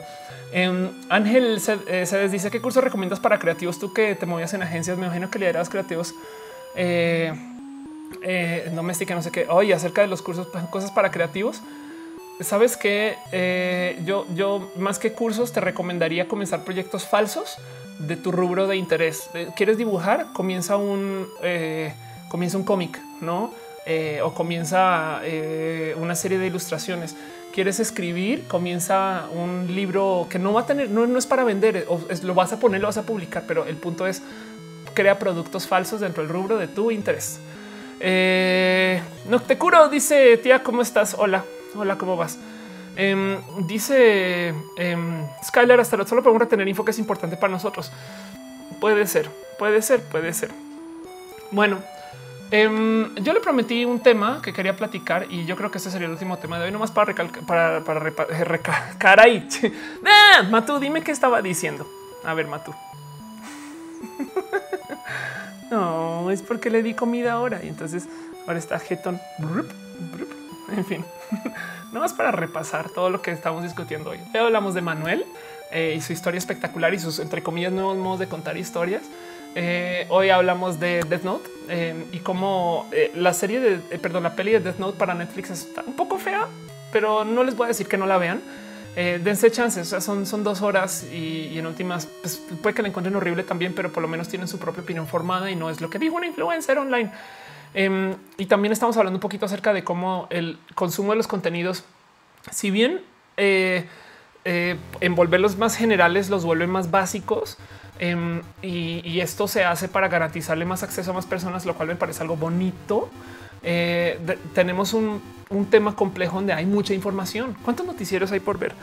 ¿Cuántas historias hay por leer? ¿Cuántas? En fin, dice Charlie Salazar, pasa lo mismo con la música, las que tienen más reproducciones en YouTube, Spotify, y por eso todo suena igual. Sí, es verdad. De hecho, sí. Pero bueno, em, dice John, eh, ¿alguna serie que recomiendes en Netflix? Estoy varada con eso. La neta, no les no, te miento que hace nada comenzó a escuchar este, perdón, escuchar, a ver em, Breaking Bad. Y pues voy súper tarde con eso. No he visto Game of Thrones, te dejo, con eso. Pero, pero bueno, si acaso yo, yo diría que eh, yo, yo comencé, comencé a, ayer vi todo Indiana Jones y, me dejó la cabeza revoloteada. Me gusta ver las pelis de los 80s y los 90s porque demuestran, para mí, muestran, sacan a relucir los pasos agigantados que ha tomado la mujer en su representación mediática. Todas las pelis de los 80s tienen mujeres pendejas, guapas que no pueden hacer nada por sí solas. De hecho, hay una Indiana Jones donde hay una chica que literal eh, tiene un niño asiático que le hace todo, güey, y el niño la salva, la saca, no y es de güey, o sea, esta pendeja. Em, eso hoy en día no lo ves. Em, y bueno, Jen Muñoz dice así con, la mano en la cintura: ¿Qué opinas de Evangelion? Tengo un, sabes que voy a grabar un, canvas, eh, ya lo tengo escrito que se llama Ofelia explica el final de Evangelion. es espectacular. Evangelion es una serie muy bonita que también nos hace una cantidad de preguntas filosóficas, pero eso es otro tema. Vamos, eh, Edo dice nunca he visto ninguna peli Indiana Jones. Es un bonito ejercicio porque se estaban grabando al mismo tiempo que las Star Wars originales. Entonces eh, tienes hay como este diálogo un poquito de, cómo era. Es que saben que he estado pensando por qué me gustan esas pelis. Y es porque si bien está chingón la monocultura, ¿qué es la monocultura? Que la ciudad moderna de la Ciudad de México se vea exactamente igual que la ciudad moderna de la ciudad de, no sé, Nueva York y Dubai y este Marruecos y Seúl y no como que todos quieren tener la idea de una ciudad moderna en, todo el mundo es, muy similar, ¿eh? es, es, extremadamente similar. Mientras que en estas pelis, antes de la globalización, se le da mucho orgullo a la diferencia entre países. No de repente llegamos al Medio Oriente y salen todos a camello, que sería algo considerado muy de pueblo hoy en día pero, pero me parece chingón que se le dé ese espacio de reverencia a la diferencia entre países, pero pues porque la historia de Indiana Jones sucede en 1931. No dice Mito que es Mito XD que se ha visto My Little Pony. Sí, pero bueno, este Flutter Dash dice que debería explicar el final de Evangelion con música de Linkin Park de fondo. Ándale. Dice X3549. ¿Cuál de los tres finales de Evangelion? Estás hablando como Manuel, no? Em, este, eh, pero bueno, entonces eh, eh, hay, mucho ahí eh, y estas cosas dice el esponto que no mames, soy bruja. puede ser, puede ser y así, es como hago todo. Em, entonces hay, mucho de qué hablar acerca de, estas pelis, estas cosas, pero bueno, yo le prometí a varias personas, de hecho, que iba a hablar acerca de mi transición y estas cosas bonitas. Em, pero, bueno, André, Quiroga me dijo, me dijo habla de este tema. André, solo para verificar que quería que hablara de mi vida pre-transición. Vamos a hablar de mis clones. Yo, soy una persona bien pinche rara. He aprendido em, porque de toda la gente trans con la que me topo, me es bien raro encontrarme con alguien que hable como tan a la ligera de su vida antes de la transición. Pero mi tema es que mi vida antes de la transición era muy pública. Yo, a ver, quiero, les voy a presentar, este es Mauricio Pastrana, o sea, yo. Lo primero que, les quiero decir acerca de Mauricio Pastrana es que mi vida como Mau eh, es algo con la que igual no compaginaría si no hubiera transicionado hoy, porque mi vida de Mau este, pues ya tiene seis años. No es, entiéndase, esto que están viendo es un video que pasó en el 2009, no? Eh, todos ustedes han pasado por este momento de no manches, güey, que así me veía yo cuando estaba en la prepa y en eso pensaba yo y eso hacía yo. ¿Me explico? O sea, yo de cierto modo a veces me dicen es que tu cambio fue súper radical, viejo, porque ahora eres vieja, güey. No yo así de güey, pero tú también. O sea, tú eras un pendejo en la prepa y ahora resulta que eres el güey que le gustan los cachas rápidos en tu vida. No es como no siento, no me siento tan, tan fuera de lugar por haber transicionado, porque de cierto modo todo el mundo transicionó, eh, sobre todo si tú ves tus fotos de hace 5, 10 o 15 años, no? Em, y, pues si bien yo tengo un como pequeño lujo eh, y es que pues sí, la verdad es que yo sí documenté mi transición en, episodios de Nercor, ¿no? Es más, vamos a ver eh, este episodio que se hizo en... ¿Cuándo se hizo esto? Esta es una Ofelia en beta en el 2014. Ah, no, esto, esto no fue en el 2014, es que en el 2014 lo subí a mi canal. Ok, pero que cago que me dice en este momento estás al aire, es la, le añade. Pero vean cómo era esa Ofelia en ese entonces, no? Em, y está muy bonito porque trae una cantidad de cosas que eran mis chaquetas mentales de quién iba a ser y cómo iba a vivir. Ahí estamos en las oficinas de Social Bits y de Nerdcore y de Atomics este, y de Connectica y demás. Em, dice Barón Javier que es cierto que escribí Mauricio Pastrana Death Note. No, porque todavía Mauricio Pastrana, hay varios Mauricios Pastranas vivos. Es más un pedo como Highlander. Aquí ya me estaba dejando las uñas largas y ya me presentaba por la vida como Ofelia. Em, y, y el cuento es que eh, todo esto está ahí, ¿no? Entonces yo le tengo mucho, mucho cariño. Esto está en el canal de Nercora. Este sí tiene una fecha más real, 2011, em, donde, donde, créanlo o no, a mucha gente se le olvida. A mí me costaba, no me costaba, o sea, no, no lo digo desde el sufrir, pero me, entre comillas, me costaba mucho entrar a Nercor porque pues yo no era el güey protagonista, yo era el producer y ayudaba a la producción y el show era de ellos dos. Y de hecho, todavía de cierto modo así lo siento. Cuando yo grabo Nercor, para mí Nercor es Akira, no? Y si estuviera Leo serían Akira y Leo. Eh, después de en estos años recientes, yo me volví la persona mediática. Yo arranqué a, presentarme en tele, en radio, en escenarios y yo me volví ellos porque era mi misión. Pero cuando se hacía Nerdcore, pues yo no estaba con ellos. Entonces yo, tenía una vida este, un poco eh, rara de entrada, em, pero porque además he ido aprendiendo sobre la marcha acerca de la transición. Créanlo o no, lo documenté todo para Vice. Em, dice el esponto, la primera vez que te encuentro en vivo ya había tratado de verte como cuatro domingos. Gracias. Evelyn García dice hola. Evelyn García dice de qué hablan. Hablamos de los Illuminati, como dice Jack Ledger. Exacto, porque no sé si saben, pero yo soy reptiliana e Illuminati, que no se le olvide. Esta es una columna que yo publiqué en Vice, de hecho hasta el 2015, que se llama Post Identitario y la dejé publicar honestamente porque me quedé un poquito sin de qué escribir. Eh, pero la idea era documentar un poco mis pensares de lo trans. Luego esto se volvió honestamente videos y mi canal de YouTube y estas cosas. Em, y lo que pasa hoy, que si tengo más de 18, sí. Yo, ¿desde cuando acá? Ahora resulta que no. Pero bueno, les quiero mostrar esto. Esta foto es la primera foto que me tomé el primer día que dije, va, voy a hacer Ofelia. Y no es porque no es porque lo esté diciendo desde, desde el punto de vista de eh, aquí comienza mi transición. No es de ese día dije a la verga, me vale madres como me vea. Hoy voy a la oficina y les digo a todos yo soy Ofelia, no? Y, ya se acabó Mau. Entonces quiero que vean y piensen un poquito en pues todavía tenía barbita, sabes? no había comenzado mi transición hormonal, no tenía pelo para nada. Yo dije, no, me vale, me vale. Yo voy ya así en la jotería, supongo. Em, pero lo que lo cabrón y lo que le prometí a Andrés, lo que iba a hablar es mi vida este, antes de la, antes de, antes de lo que viene a ser la transición. Y esto no saben cómo le explota el cerebro a muchas personas. Hace nada lo estaba hablando este, con Ana Lomelí, la presentadora de TV Azteca, que le decía, güey, es que yo hice todo, todo, todo lo que tus padres te dicen que debes de hacer para encontrar la felicidad. Me gradué a los 24 de mi maestría. Emigré de mi país a un país más este, fértil para mi negocio que, no de donde estaba. Además que me gradué eh, con una cantidad de, trabajo en varios idiomas.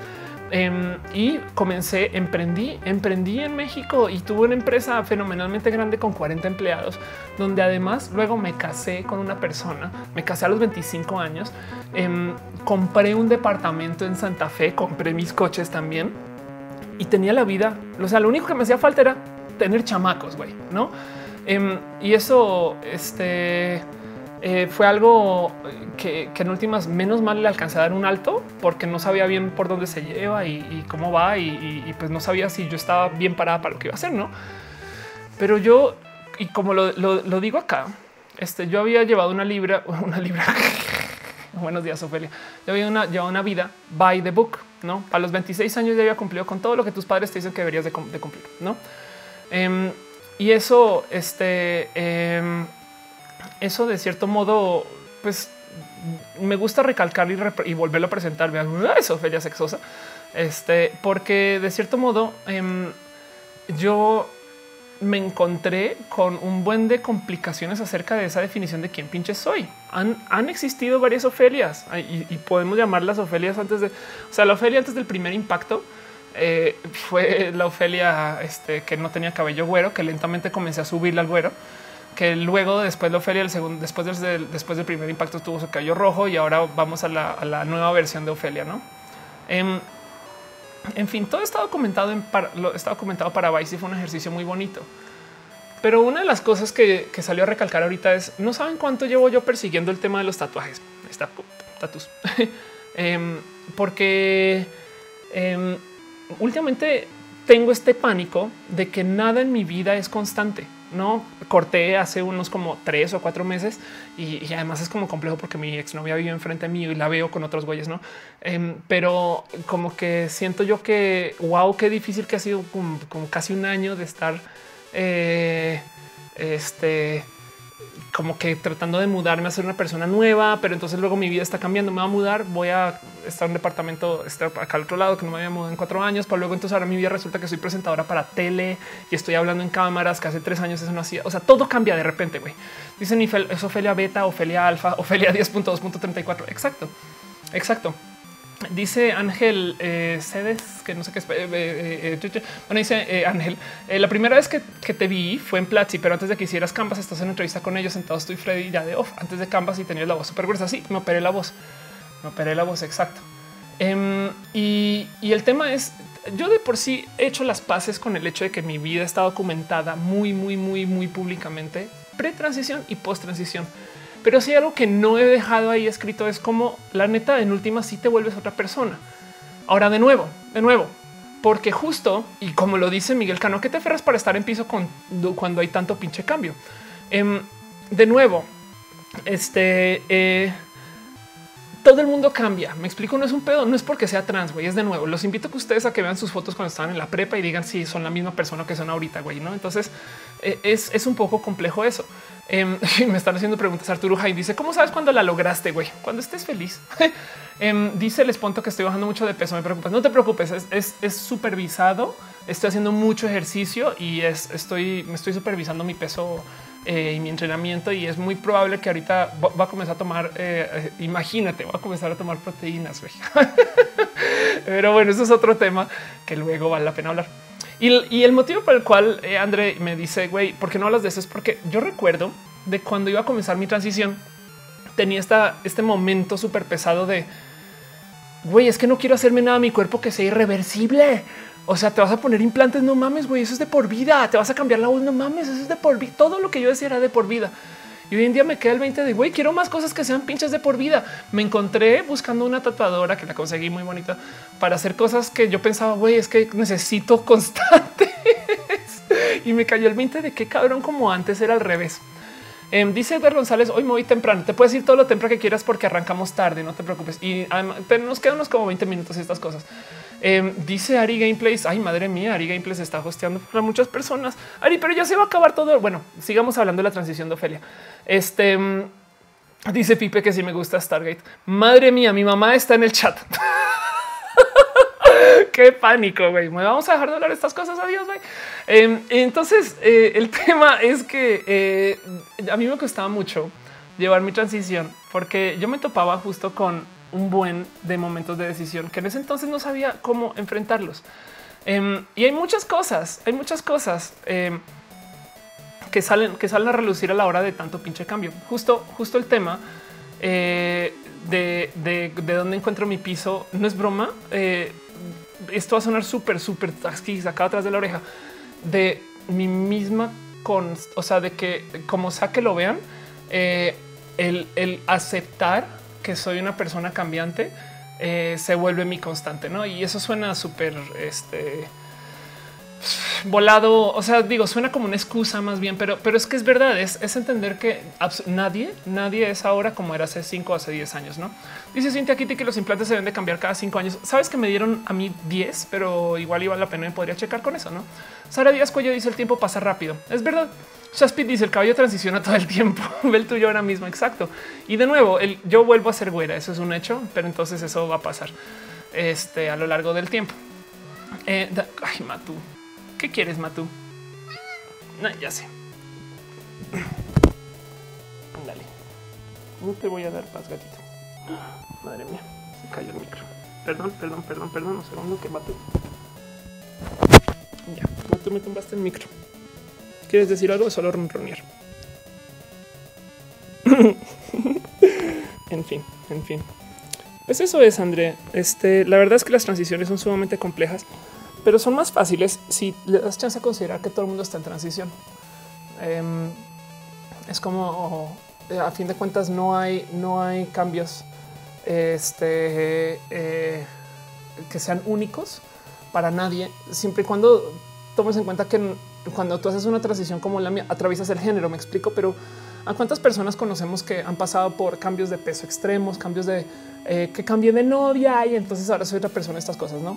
Dice César ST que sí he usado pelucas. Bueno, este más bien tengo extensiones. Ari es la mejor. Dice que si soy chico, chica, soy chica. Este, porque hay que preguntar eso. Lo que pasa es que soy mujer trans. Este, em, dice, ¿por qué estamos hablando que alguien no quiere hablar? Es que eh, dice Serentur, yo como hombre hetero desde siempre te admiro. Ay, gracias, gracias. Ay, mira, hay gente que ha pasado por a lo largo de mi vida. Ese persona en público hablando de este tema. Hay gente que eh, a veces se acerca y me dice, ¿sabes qué, güey? Em, es que yo quiero pasar una transición y llegan con este cuento así súper de wow, te tengo que decir algo, Felia. Vamos a pasar una transición, va a ser súper compleja y no sé por dónde llevarla. Y yo así de ok, ¿qué quieres hacer? Pues es que estoy ingeniería, pero no sé si me dedico a la guitarra. No y es de güey, no pinches mames, güey. Em, es de claro que, claro que es una transición similar, pero en últimas de nada sirve eh, que tú traigas eh, como tu situación de vida de eh, yo no puedo hacer, si puedo hacer. Me explico que traigas una idea de algo que quieres hacer em, y te la castigues con tal de el que dirán. El que dirán no te va a cubrir ni pagar absolutamente nada. No, eso es como el que dirán siempre, siempre va a encontrar algo. o sea, que dirán a, a, lo mejor aplica para porque habrá gente que que no va a ser parte de, tu vida más adelante, entonces pues no te van a ayudar, ¿no? ¿Qué dirán la cosa más pinche rota del mundo? Es dejarle dejar la decisión de tu alegría em, a otras personas, ¿no? Eh, eh, Kamishiro dice, te sigo desde tu otro yo como Manuel. o sea, Manuel Pastrami. Exacto. Charlie Salazar dice, todos cambiamos constantemente buscando ser felices. Es lo importante. Cada cual tiene su derecho a ser feliz. Sí, de acuerdo. Entonces, pues miren, la verdad es, eh, Baby Blog dice, tengo 13 años, soy trans, pero mis padres no lo saben, quisiera poder decirle, pero sabes que aguántate, aguanta vara, tranqui, no tienes, no tienes por qué decirle a todo el mundo todo ya, aguanta, vívelo a tu gusto y, ya irás, te vas organizando tranqui. Cintia Kitty dice que, confiesa que es trans, qué chingón, qué chingón, qué bonito. Coffee siento no dice soy mujer o trans completa. ¿Me puedes? ¿Cómo es una completa o incompleta? qué cagada, qué bonita pregunta, güey. Em, eh, creo que me estás preguntando si, tengo este falo. a lo cual, Coffee, hagamos un negocio. Si tú me dices y me muestras tus genitales, yo te hablo de los míos. ¿Te parece? Eh, porque no sé, es, como me parece que está un poco, me divierte mucho la pregunta de si tengo pene o no. Eh, la respuesta es sí. Skyler dice es válido tener dos nombres. Yo tengo dos nombres. Yo me llamo eh, Mauricio en, México y me llamo Felia en, Colombia. No quería hacer el trámite, podría. No, no, quería hacer el trámite a fondo en México porque implica hacer cosas que todavía no están. Este, eh, a ver, eh, yo como me naturalicé no tengo acta de nacimiento y me, me, ofrecieron darme un acta de nacimiento en México, pero yo creo que es este es como no, no quiero, no quiero doblar la regla tanto. No es como me parecería un poco raro aceptar un acta de nacimiento mexicano. Em, en fin, siguen preguntando acerca de mis genitales. Richie, si tú me dices, si, si tú me dices qué genitales tienes, yo te digo qué genitales tengo. Eh, Flutter Dash hizo un tweet que respondiste si transicionar o licenciatura me sirvió mucho, porque si me preguntaron ayer justo, puedes elegir solo uno. Este es el juego. O transicionas o tienes, o tienes licenciatura. ¿Qué haces? Y yo, güey, de nada te sirve tener una licenciatura si eres infeliz. No. Em, en fin, en todo esto eh, solo lo traigo acá para así ni dice que existe el término pitoris. Sí, yo hablo mucho de tener una pitoris también. Es como eso, eso que tengo ahí. No sé si decirlo pena o no. Eh, y es muy divertido. Pero bueno, todo esto, eh, Andrés, sobre todo, es, te quería decir, está documentado en Vice y hablo de todo, no? De cómo hablé con mi familia, cómo salí del closet, eh, cómo eh, lidié un poquito con el tema de no poder cambiar mi nombre legalmente y qué es eso que tiene que ver. Y lo único, si acaso, es dejar en claro que estos son mis pensares hasta el 2015. En el 2015 descubrí la vida queer. Desde que descubrí la vida queer soy otra.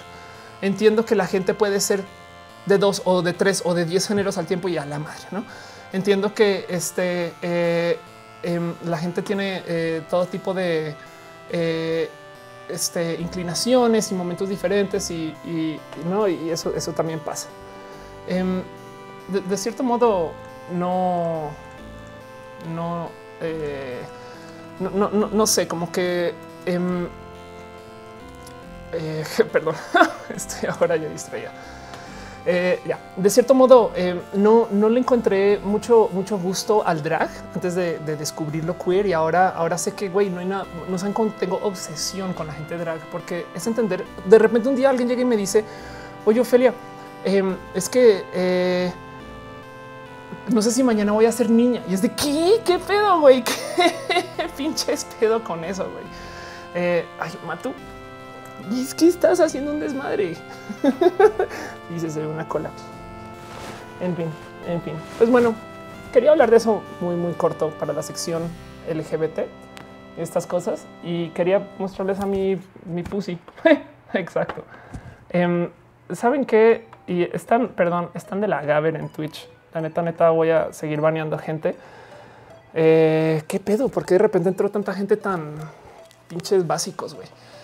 Dice Pedro Dimar, quiero ser transgénero, pero no me siento otro género. Estoy a gusto con el que se me asignó al nacer, pero ser trans es bien chingón. Este saludos de Argentina. Me encanta tu canal, la forma de hablar las cosas LGBT. Eso es una genia. Gracias. ¿En qué término? ¿En qué término recibo yo? Charlie está en la tele. Sí, exacto. Bueno, vamos a es más. Esto debería. Bueno, no, no lo voy a buscar. Voy a cerrar ya. Yo creo que eso es suficiente. Em, creo que lo que pasó es que me hosteó alguien en Twitch y me trajo una cantidad de gente eh, que no sabe absolutamente nada del tema trans. Vamos a hacer algo. Los voy a invitar em, a que sea una pasada por mi canal de YouTube, em, donde hablo de todo aquello eh, lo trans. Ok, ¿por qué voy a hablar de esto? Yo sé que todos los que están en YouTube saben exactamente de este canal pero hay gente que llegó a Twitch y dice eh, que son, me están diciendo que son niños. Ok.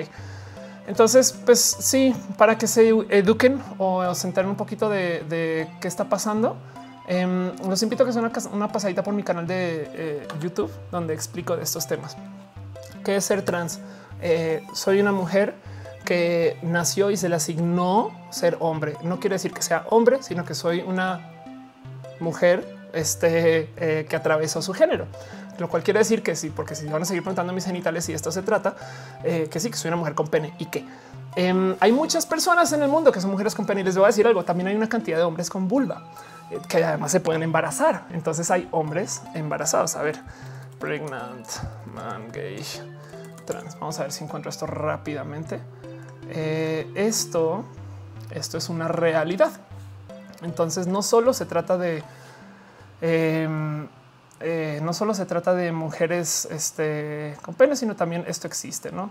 Ay, es que resulta que los hombres gay no pueden reproducirse la chingada. No, sí, claro que sí. Ahí les dejo dos hombres gay que se reproducieron, no? Em, y esto es un poquito lo que discuto en mi canal. los invito a que se un clavado. Es muy bonito, es muy bonito vivir la vida abiertamente LGBT y esas cosas. En fin, se llama diagnosis eh, o si no me encuentra como of course. Dice Estefanía de que pinches Matu. Sí, es que todo lo que quiere es caricias. Em, dice el Javi, estoy esperando que acabes porque quiero leer. No puedo irme porque es muy gratuito. Gracias. Em, dice eh, Caro está hablando. Ok, dice Alex Van No sé si la intención de hostear fue bueno, pero terminó cagando. No, no pasa nada. Es que la gente no sabe y, está chingón, no? Por eso está bonito. Eh, porque me preguntan a qué baño voy, pues voy, voy al baño de mujeres como si fuera un problema. Em, dice Lexus no quiero transicionar, pero quiero que mi estilo sea como tomboy chingón. Es que justo eso hace falta un chingo. güey. No hay algo que pasa con el tema de las transiciones y es que la gente trans siente que tiene que ser súper de su. O sea, los hombres trans, güey, si no vas al gym y estás así, mamado de la chingada, güey, entonces resulta que la gente trans, eh, hay chicos trans que te hacen menos hombres de no mames, güey. Lo mismo con las viejas trans. O sea, la cantidad, la cantidad de gente que me ha, que me ha preguntado que por qué yo no soy una vieja trans que se la pasa este, mostrando chichi. Bueno, perdón, que se la pasa este, sexualizándose y, mostrando todo así como en el Ay, soy súper vieja. Em, tengo un meme que nadie lo ha entendido en, Twitter, pero me vale madres, donde alguien un día me dijo y me, me comentó en Facebook, oye, Feria, ¿por qué no eres como una vieja trans normal? Que publica sus fotos en lencería, güey, ¿qué te pasa? No? Este, entonces agarré el screenshot y cuando hago cosas como oigan, discuto un tema como filosófico, no? Em, luego pongo el screenshot del dude, no como para recordar de güey, la gente quiere que yo haga estas estupideces. Eh, y en últimas a mí me gusta hablar de temas más un poquito diferentes, ¿no? Y en eso, en eso, pues me da mucha risa eh, que, que, las chicas trans a veces buscan súper requete mega turbo hiper feminizarse y es de no, no mames, bájale dos segundos. Em, en fin, eh, entonces en eso eh, eh, siento yo que eh, hace falta gente que no sea tan binaria. A mí me gusta ser súper vato para muchas cosas, güey. Y en mi transición me encanta recordar que Mao existe, que Mao era yo. O sea, es que hay gente que me dice, oye, es que yo era súper fea como vieja cuando estaba en prepe. Yo de fea, güey, yo era vato, güey, no manches. no, ese tipo de cosas. Este dice Buque, quien no quiere verme en lencería, Matú, porque la rasca. Bueno, seguro le gusta. Dice Charlie Salazar, eres muy valiente tener que lidiar todo el tiempo con educar. Es una muestra de falta de educación y respeto. Bueno, ojo, Charlie, o sea, sí, pero fíjate que yo tampoco tuve educación. O sea, es que mi pedo es este, güey. Yo transicioné a los 28 años porque nadie me enseñó que mi pedo con que a mí no me gustaba mi cuerpo era porque no era vieja, güey. Y mira, no culpa a mis padres, ellos no sabían, no me culpa a mí misma, yo no sabía. El Internet hasta ahora estaba mostrando destellos. Hoy en día que sé, de güey, no pinches mames, eso era, eso era pero antes no existía este dato. Mi mamá una vez me dijo es que nunca ni siquiera mostraste esbozos de que querías nada, ya nadie sabía nada. Y entonces en eso yo digo, pues güey, la gente hay que, o sea, si esto se enseñara en la prepa o en la escuela, eh, no estaría yo teniendo que educar gente ahorita, pero si no, pues hay gente que tiene preguntas y son válidas, no? Em, pero, pero en eso dice Coffee 101, edúcame. Qué cagado. Em, y ya. Eh, dice eh, soy súper sexy. Te queremos. Tú sigue el camino ignorando las piedras en el camino. Más bien, sí, yo ahorita porque, porque hay gente que tiene muchas dudas en YouTube y perdón, en Twitch y me es raro. Eh, estoy, perdón, estoy desacostumbrado a ver gente nueva a mí que pues, está chingón, está bonito. Em, qué chingón que este eso sea tema y que me den chance de explicarlo. Y yo creo que Lexus Taita dice estoy a tiempo de transicionar. Tengo 27. Yo transicioné a las 28. Lex, solo te dejo eso. Dice Indio Tunes. ¿Cómo es tu canal en Twitch? Bueno, eso siendo lo que siento, dice Nicolás Valencia que si me da pereza educar a la gente, dos, dos. No, la verdad es que no, porque alguien lo tiene que hacer y con toda la paciencia. O sea, es que de eso se trata. Hay gente que se le nota, se le nota su transfobia en su acercamiento. de no mames, voy a ti si no te hablo. Hay gente que realmente no sabe y quiere saber y va. Eh, hay gente que debería saber estas alturas y no sabe. Bueno, es ok, va perfecto. Pues no eres una persona lista y no puedes googlear. Ok, va chingo, te explico. no, em, este, y, ojalá con el pasar del tiempo esto sea menos necesario. Pero bueno, en fin. Em, dice Daniel Rey, tengo súper grabado lo que hiciste en un programa en diálogos en confianza acerca de la transición, que es algo que sucede todo el tiempo, no fotos a los 10, a los 20 años. Exacto. Entonces, en fin, hay mucho de qué hablar este, eh, de este tema y, y quería nomás recalcar eso que le prometí a André, donde decía, sí, antes de mi transición, era muy, muy complejo este, entrar a entrar a los cambios porque yo pensaba, güey, ¿de qué me agarro si todo va a cambiar? Y hoy en día todo pinches cambia y, descubrí que lo único que no cambia soy yo, algo que ni siquiera puedo escribir porque tengo dos nombres. Entonces, pues eso, ¿no? Alberto Campos dice que pues si podría platicar de la empresa, prometo que en otro, en otro directo y estas cosas. Mi le dice yo no sé cómo hablar con mis padres porque luego tienen comentarios homófobos y varios de mis mejores amigos son gay. Ut. Em, yo todo lo que tengo que decir de eso, y Nila, es eh, de frente, no es tú eh, este, confróntalos donde sean necesarios, pídeselos, no desde el drama, sino desde el de oye, te va a pedir que por favor, sabes, como si fueran ahí sí niños un poquito más chiquitos. Em, no les des chance. Si tú no tienes esa posición de respeto entre las familias, no sé qué, entonces bien ignóralos, sabes, es, deja que digan sus cosas y, ya que no te rasque y ya no los bajes de, tontos si sacas. Es como de la negociación con familia es un poco compleja, em, pero yo he aprendido que siempre es mejor ser pro comunicación que ser anti comunicación. Eh, este y esas cosas, no dice André Quiroga de frente y sin drama, no? Y listo. Este, pues porque ya todos somos adultos, básicamente, creo. Eh, dice Edo, sinceramente yo estaría hasta la madre por explicar la diferencia transexual y transgénero. Pues así cada que alguien me pregunte, intento claro lo más que pueda. Como dices, alguien tiene que hacerlo. Y sabes que Edo, eh, está pensando, llevo seis años. O sea, yo estoy dando, no es broma, estoy dando más de una entrevista a la semana.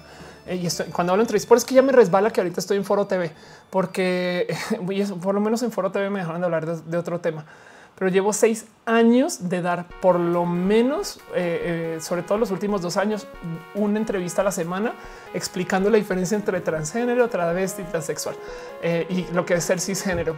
Em, entonces a veces, a veces también me cae, me da un poco de tristeza que es de hoy es neta que otra vez voy a hablar de ese tema. Sí, otra vez vas a hablar de ese tema. Ophelia. Em, ya viene la nueva generación, las nuevas generaciones traen un chip espectacular porque no solo hay gente trans, sino que ni siquiera traen ese mal peso de voy a transicionar y no quiero que nadie se entere. Cuando una vieja trans me dice que yo que quiere ser discreta, yo pienso va vete a la verga. Me choca que no quieran comunicarlo. güey. Es como de es como vivir en Estados Unidos, ser mexicano y no querer decir que eres mexicano. Es decir, estás negando algo muy bonito de tu vida. Las nuevas generaciones vienen travesti, güey. Vienen con RuPaul encima y con este pedo de yo me trasvisto tres veces y no pasa nada. Y tengo un amigo que se trasviste y uso tacones para no sé qué, sabes? Está, está re bonito. Este, em, eso dice Metalucard. Tengo 33, pero me di cuenta de los 15 que quiero ser una mujer. Güey, vívelo, vívelo a gusto. Date chance, experimenta, sé mujer un día, güey, una tarde, una noche, una hora. No pasa nada, no? Este, em, Cody 314 dice por qué no incluyes el término transvestista y, pues este pues eh, me puedes explicar eh, tendría que entender esa diferencia perdón Cody este mm, eh, bueno em, entonces transvestista es como dices como transformista alguien que no es travesti sino que lo hace para un show quizás en fin, en fin, em, debería llevar un video pregrabado. Sí, exacto. Sí, la neta, sí. Curiosamente, el mejor lugar donde tuve una respuesta para qué es ser trans etc. es una revista colombiana que me acabé peleando con ellos. Entonces publicó un artículo espectacular con toda la descripción que me tomó un chingo de, tiempo sacar para que luego ellos se comportaran re mal. Entonces les pedí que la quitaran. En fin, en fin, es otra novela. Em, dice eh, los padres de mi expareja no aceptaron su transición, así que lo olvido todo. Eh, dice Daniel Show que tiene malo no decir que eres mexicano en donde sea. Sí, va. Es que a ver, la verdad es que dentro de la diversidad hay que permitirlo y en eso, pues ya. ¿Qué tiene de malo? Pues que estás negando una parte muy bonita de ti. Me explico. Es como eh, y, cuando digo negando es las chicas trans que no dicen que son trans, por eso la analogía, viven con miedo de que en cualquier momento las van a cachar. Todo, todo las asusta. No, este es que eh, si, digo que me gustan los coches, a lo mejor piensan que soy hombre. No, eh, si, me siento de lado, van a ver mi manzana de Dani. No, las manos son muy grandes, entonces yo mejor siempre las manos guardadas. No viven en un pánico absoluto y total de que las van a cachar. Em, la gente que emigra y que niega su nacionalidad es de repente capaz y pero ¿por qué te gustan tanto los tacos? Me explico. Eh, y no, no, es que mi, mi abuela me contó una vez que no. Eh, es, no hablan en español, sabes como que entiendo, entiendo bien el quererse asimilar. Yo, yo a fin de cuentas, yo emigré también, me explico, pero a mí me encanta mi raíz colombiana. Si existe gente que es bisexual, yo soy binacional. Entonces también soy un bicho raro porque la bisexualidad tampoco es norma dentro de lo LGBT y dentro de la diversidad tengo que permitir que todo existe y todo funcione. Solamente que me parece un poco cruel vivir con miedo y pánico que ay, es que me van a cachar si soy trans. No mames, güey, que lo, tú lo estás haciendo problema. Me explico. Es como em, si tú le tienes miedo a que te se enteren que eres trans, entonces ahora tú lo volviste pedo, güey. Y eso es lo que es. En fin, em, creo que soy súper sexy. Se está burlando que me burle de comentar los tacos. Sí, un poco, un poco. Eh, pero bueno, eh, tengo mucho de qué hablar. Eh, yo creo que con eso cerramos hoy y, y pues sí, hicimos casi dos horas exacto. Muchas gracias por pasar. Yo sé que hoy arrancamos un poco tarde, eh, pero es porque pues teníamos Game of Thrones encima y además de nuevo hoy es el fin un momento, un momento, un cheer de X3549 hoy. Madre mía, muchas gracias, muchas gracias. Y dice que da besos vermelhos. Gracias de verdad. creo que ahora eres el top cheer eh, inmediatamente.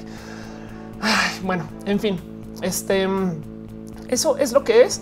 Entonces, entonces hay mucho más de qué hablar, pero para eso tenemos más tiempo, ¿no? Como ven, como ven, como ven. Y para eso, yo creo que hoy tuvimos, no, tuvimos una cantidad de gente muy bonita que puso a saludar. Así que con mucho cariño, mucho aprecio, mucho amor y, sin Matú, pinche Matú, Matú ya otra vez ya se ven, ya ven, se desinteresó y se fue, güey. Ya está diciendo pincho feliz, se puso a hacer sus, sus locuras, güey. Muchas gracias a Ake y Dale Caros, que son las moderadoras allá en Twitch, que está aquí, ahí en Twitch este, gente especial y muy bonita. Muchas gracias a Agustina Urica, Alberto PH, Alex Stars, Sit, a Oscar Alquicira, quien prometió que no iba a venir, pero dijo que sí iba a venir, pero luego dijo que no iba a venir, pero luego dijo que, no iba a venir a este show, pero fue otro show. Pero bueno, muchas gracias, Andrea Mutz, Ángel Cedes, Anonymous 1207, ya no es tan anónimo, ¿eh? Armando uh, MTZZZ, Avatar, Nix, Azura Frost, Barón Javier, Coffee 101, Cintia Kitty, Damia 12, Daniel Estrellas, Daniel Dildowner, David CL96, Draevont, Edja 3170, Eduard GZZ, Emilio Bull, Entropy Embrace, Fegwent, Facudos, Flutter Dash 26, Gaijin, Hazel Coatzacoatl, Jair, Jonathan Huerta, José Ojin, J, Santiago Bl, Huifan, Huingle, Kevin Navarrete. Ay, Kevin, te conozco creo. King Sama 616, Lalo juega juegos, re Evil, re Evil, ay que hoy, perdón, Lalo, Leo en TVs 1, Leo Rodríguez, Lucario cuarto, falta Lucario tercero, el mito X de Mr. Fick, Mr. Pollito, Mr. MTRM 19, Neor 911, Netes TV, Nifel, ay, qué bonito que se saca Nif. Este no soy Joy, Oscar Ruiz, este en un momento va a hacer algo con Nifel, tan, tan, tan, tan, ya estás. Em, eh, ajá, eh, Oscar, Oscuro Dineros, Pelompón, Pretzel Detzel, Rael, Rogel 84, Rusio Kidraur, Saucret, Septails, Serchazu 99, Shiny Coven, Sobrenatural 0320, Sotovaca, soy Edo, Terry GMZ, Twitch Lightbot. Eres un bot, Twitch Lightbot. Paquita, ve, Vivanco. Ay, qué bonito, qué chingón. Saludos hasta allá. Eh, Vivanco. Este Warm 09 X3549. Gracias por los cheers y X Gaboj. Y en YouTube, Alan Balam, Yair Hernández González, Alejandro Arredondo, Alex Nathan Espina, Alex número 3, porque número 2 estaba tomado y se lo llevó Manuel, Ana Mejía, Ana Noriega, Ana Yali Gutiérrez, André Quiroga. Un abrazo. Bu Bulsara, Kamiku, Carito Cajas, porque no hay carito esferas. Charlie Salazar, Charlie Smile, Cody 31416 18 59. En fin, Dani Estrellas, Daniel Show, Daniela Daniel Rey. Daniel Rey, David Ábalos, David Chagún, El Javi, Elena Rivera, Estefanía Ángel, Ethan Hernández, Fernanda Anaya, Torre Francisco Almonacid, Buen Rostro, Ellen Sponto, Ilian Giel, JFB, Jack Ledger, Jacqueline Baez, Jesús WX, Jesús John E, Juan Carlos Rodríguez Martínez, Camishiro MR, Karen González, Kevin Carrillo Flores, Chris Huga, Cutina, Leonardo Pera Gómez, Leonardo Sandoval, Alex, Sustaita, Links, que me estabas diciendo que tenías que hacer cosas mañana que saca. Adiós, bye, vaya a hacerse sus tareas. Lucina Leo, Mike Cito, María Carlos Master y Yami Ue, Metalucard, XX2K, Miguel Cano, Mitzi Torres, Nenochis, 123, Nesliel Bo, Nicolás Valencia, Omadev, Ofelia Pastrana, gracias por venir a hacer el show. Oscar Osuna, Paola, Paola Gámez, Pera Galáctica, Pipe, Ricardo Rejón Barbosa, Rubén Serna Rosti, Ardi, Said Méndez, Sara Díaz Cuello, Serge P, Skyler Astarut, Sofía LB, soy súper, súper, súper sexy de los Demons, Sandía 007, Verónica Lascano, Víctor Alf, Le, Word, Alex, Said, Soler y Suria Flores. Y podríamos jugar un bingo con eso, yo creo. si no leía a alguien es porque pinches canales em, ya, me, ya, me, ya me regañaron que, que a lo mejor no siempre aparece todo el mundo y ahora tú ya no quieres enfocar bien. Vamos a ir a la configuración de la cámara y hacer que autoenfoca. Ya foco, qué bonito. Ay, madre mía. Se les quiere mucho. Muchas gracias por acompañarme. Y la neta, neta, veámonos en una semana. Esta semana voy a estar de viaje, pero prometo que el próximo domingo hay show. Y así las cosas.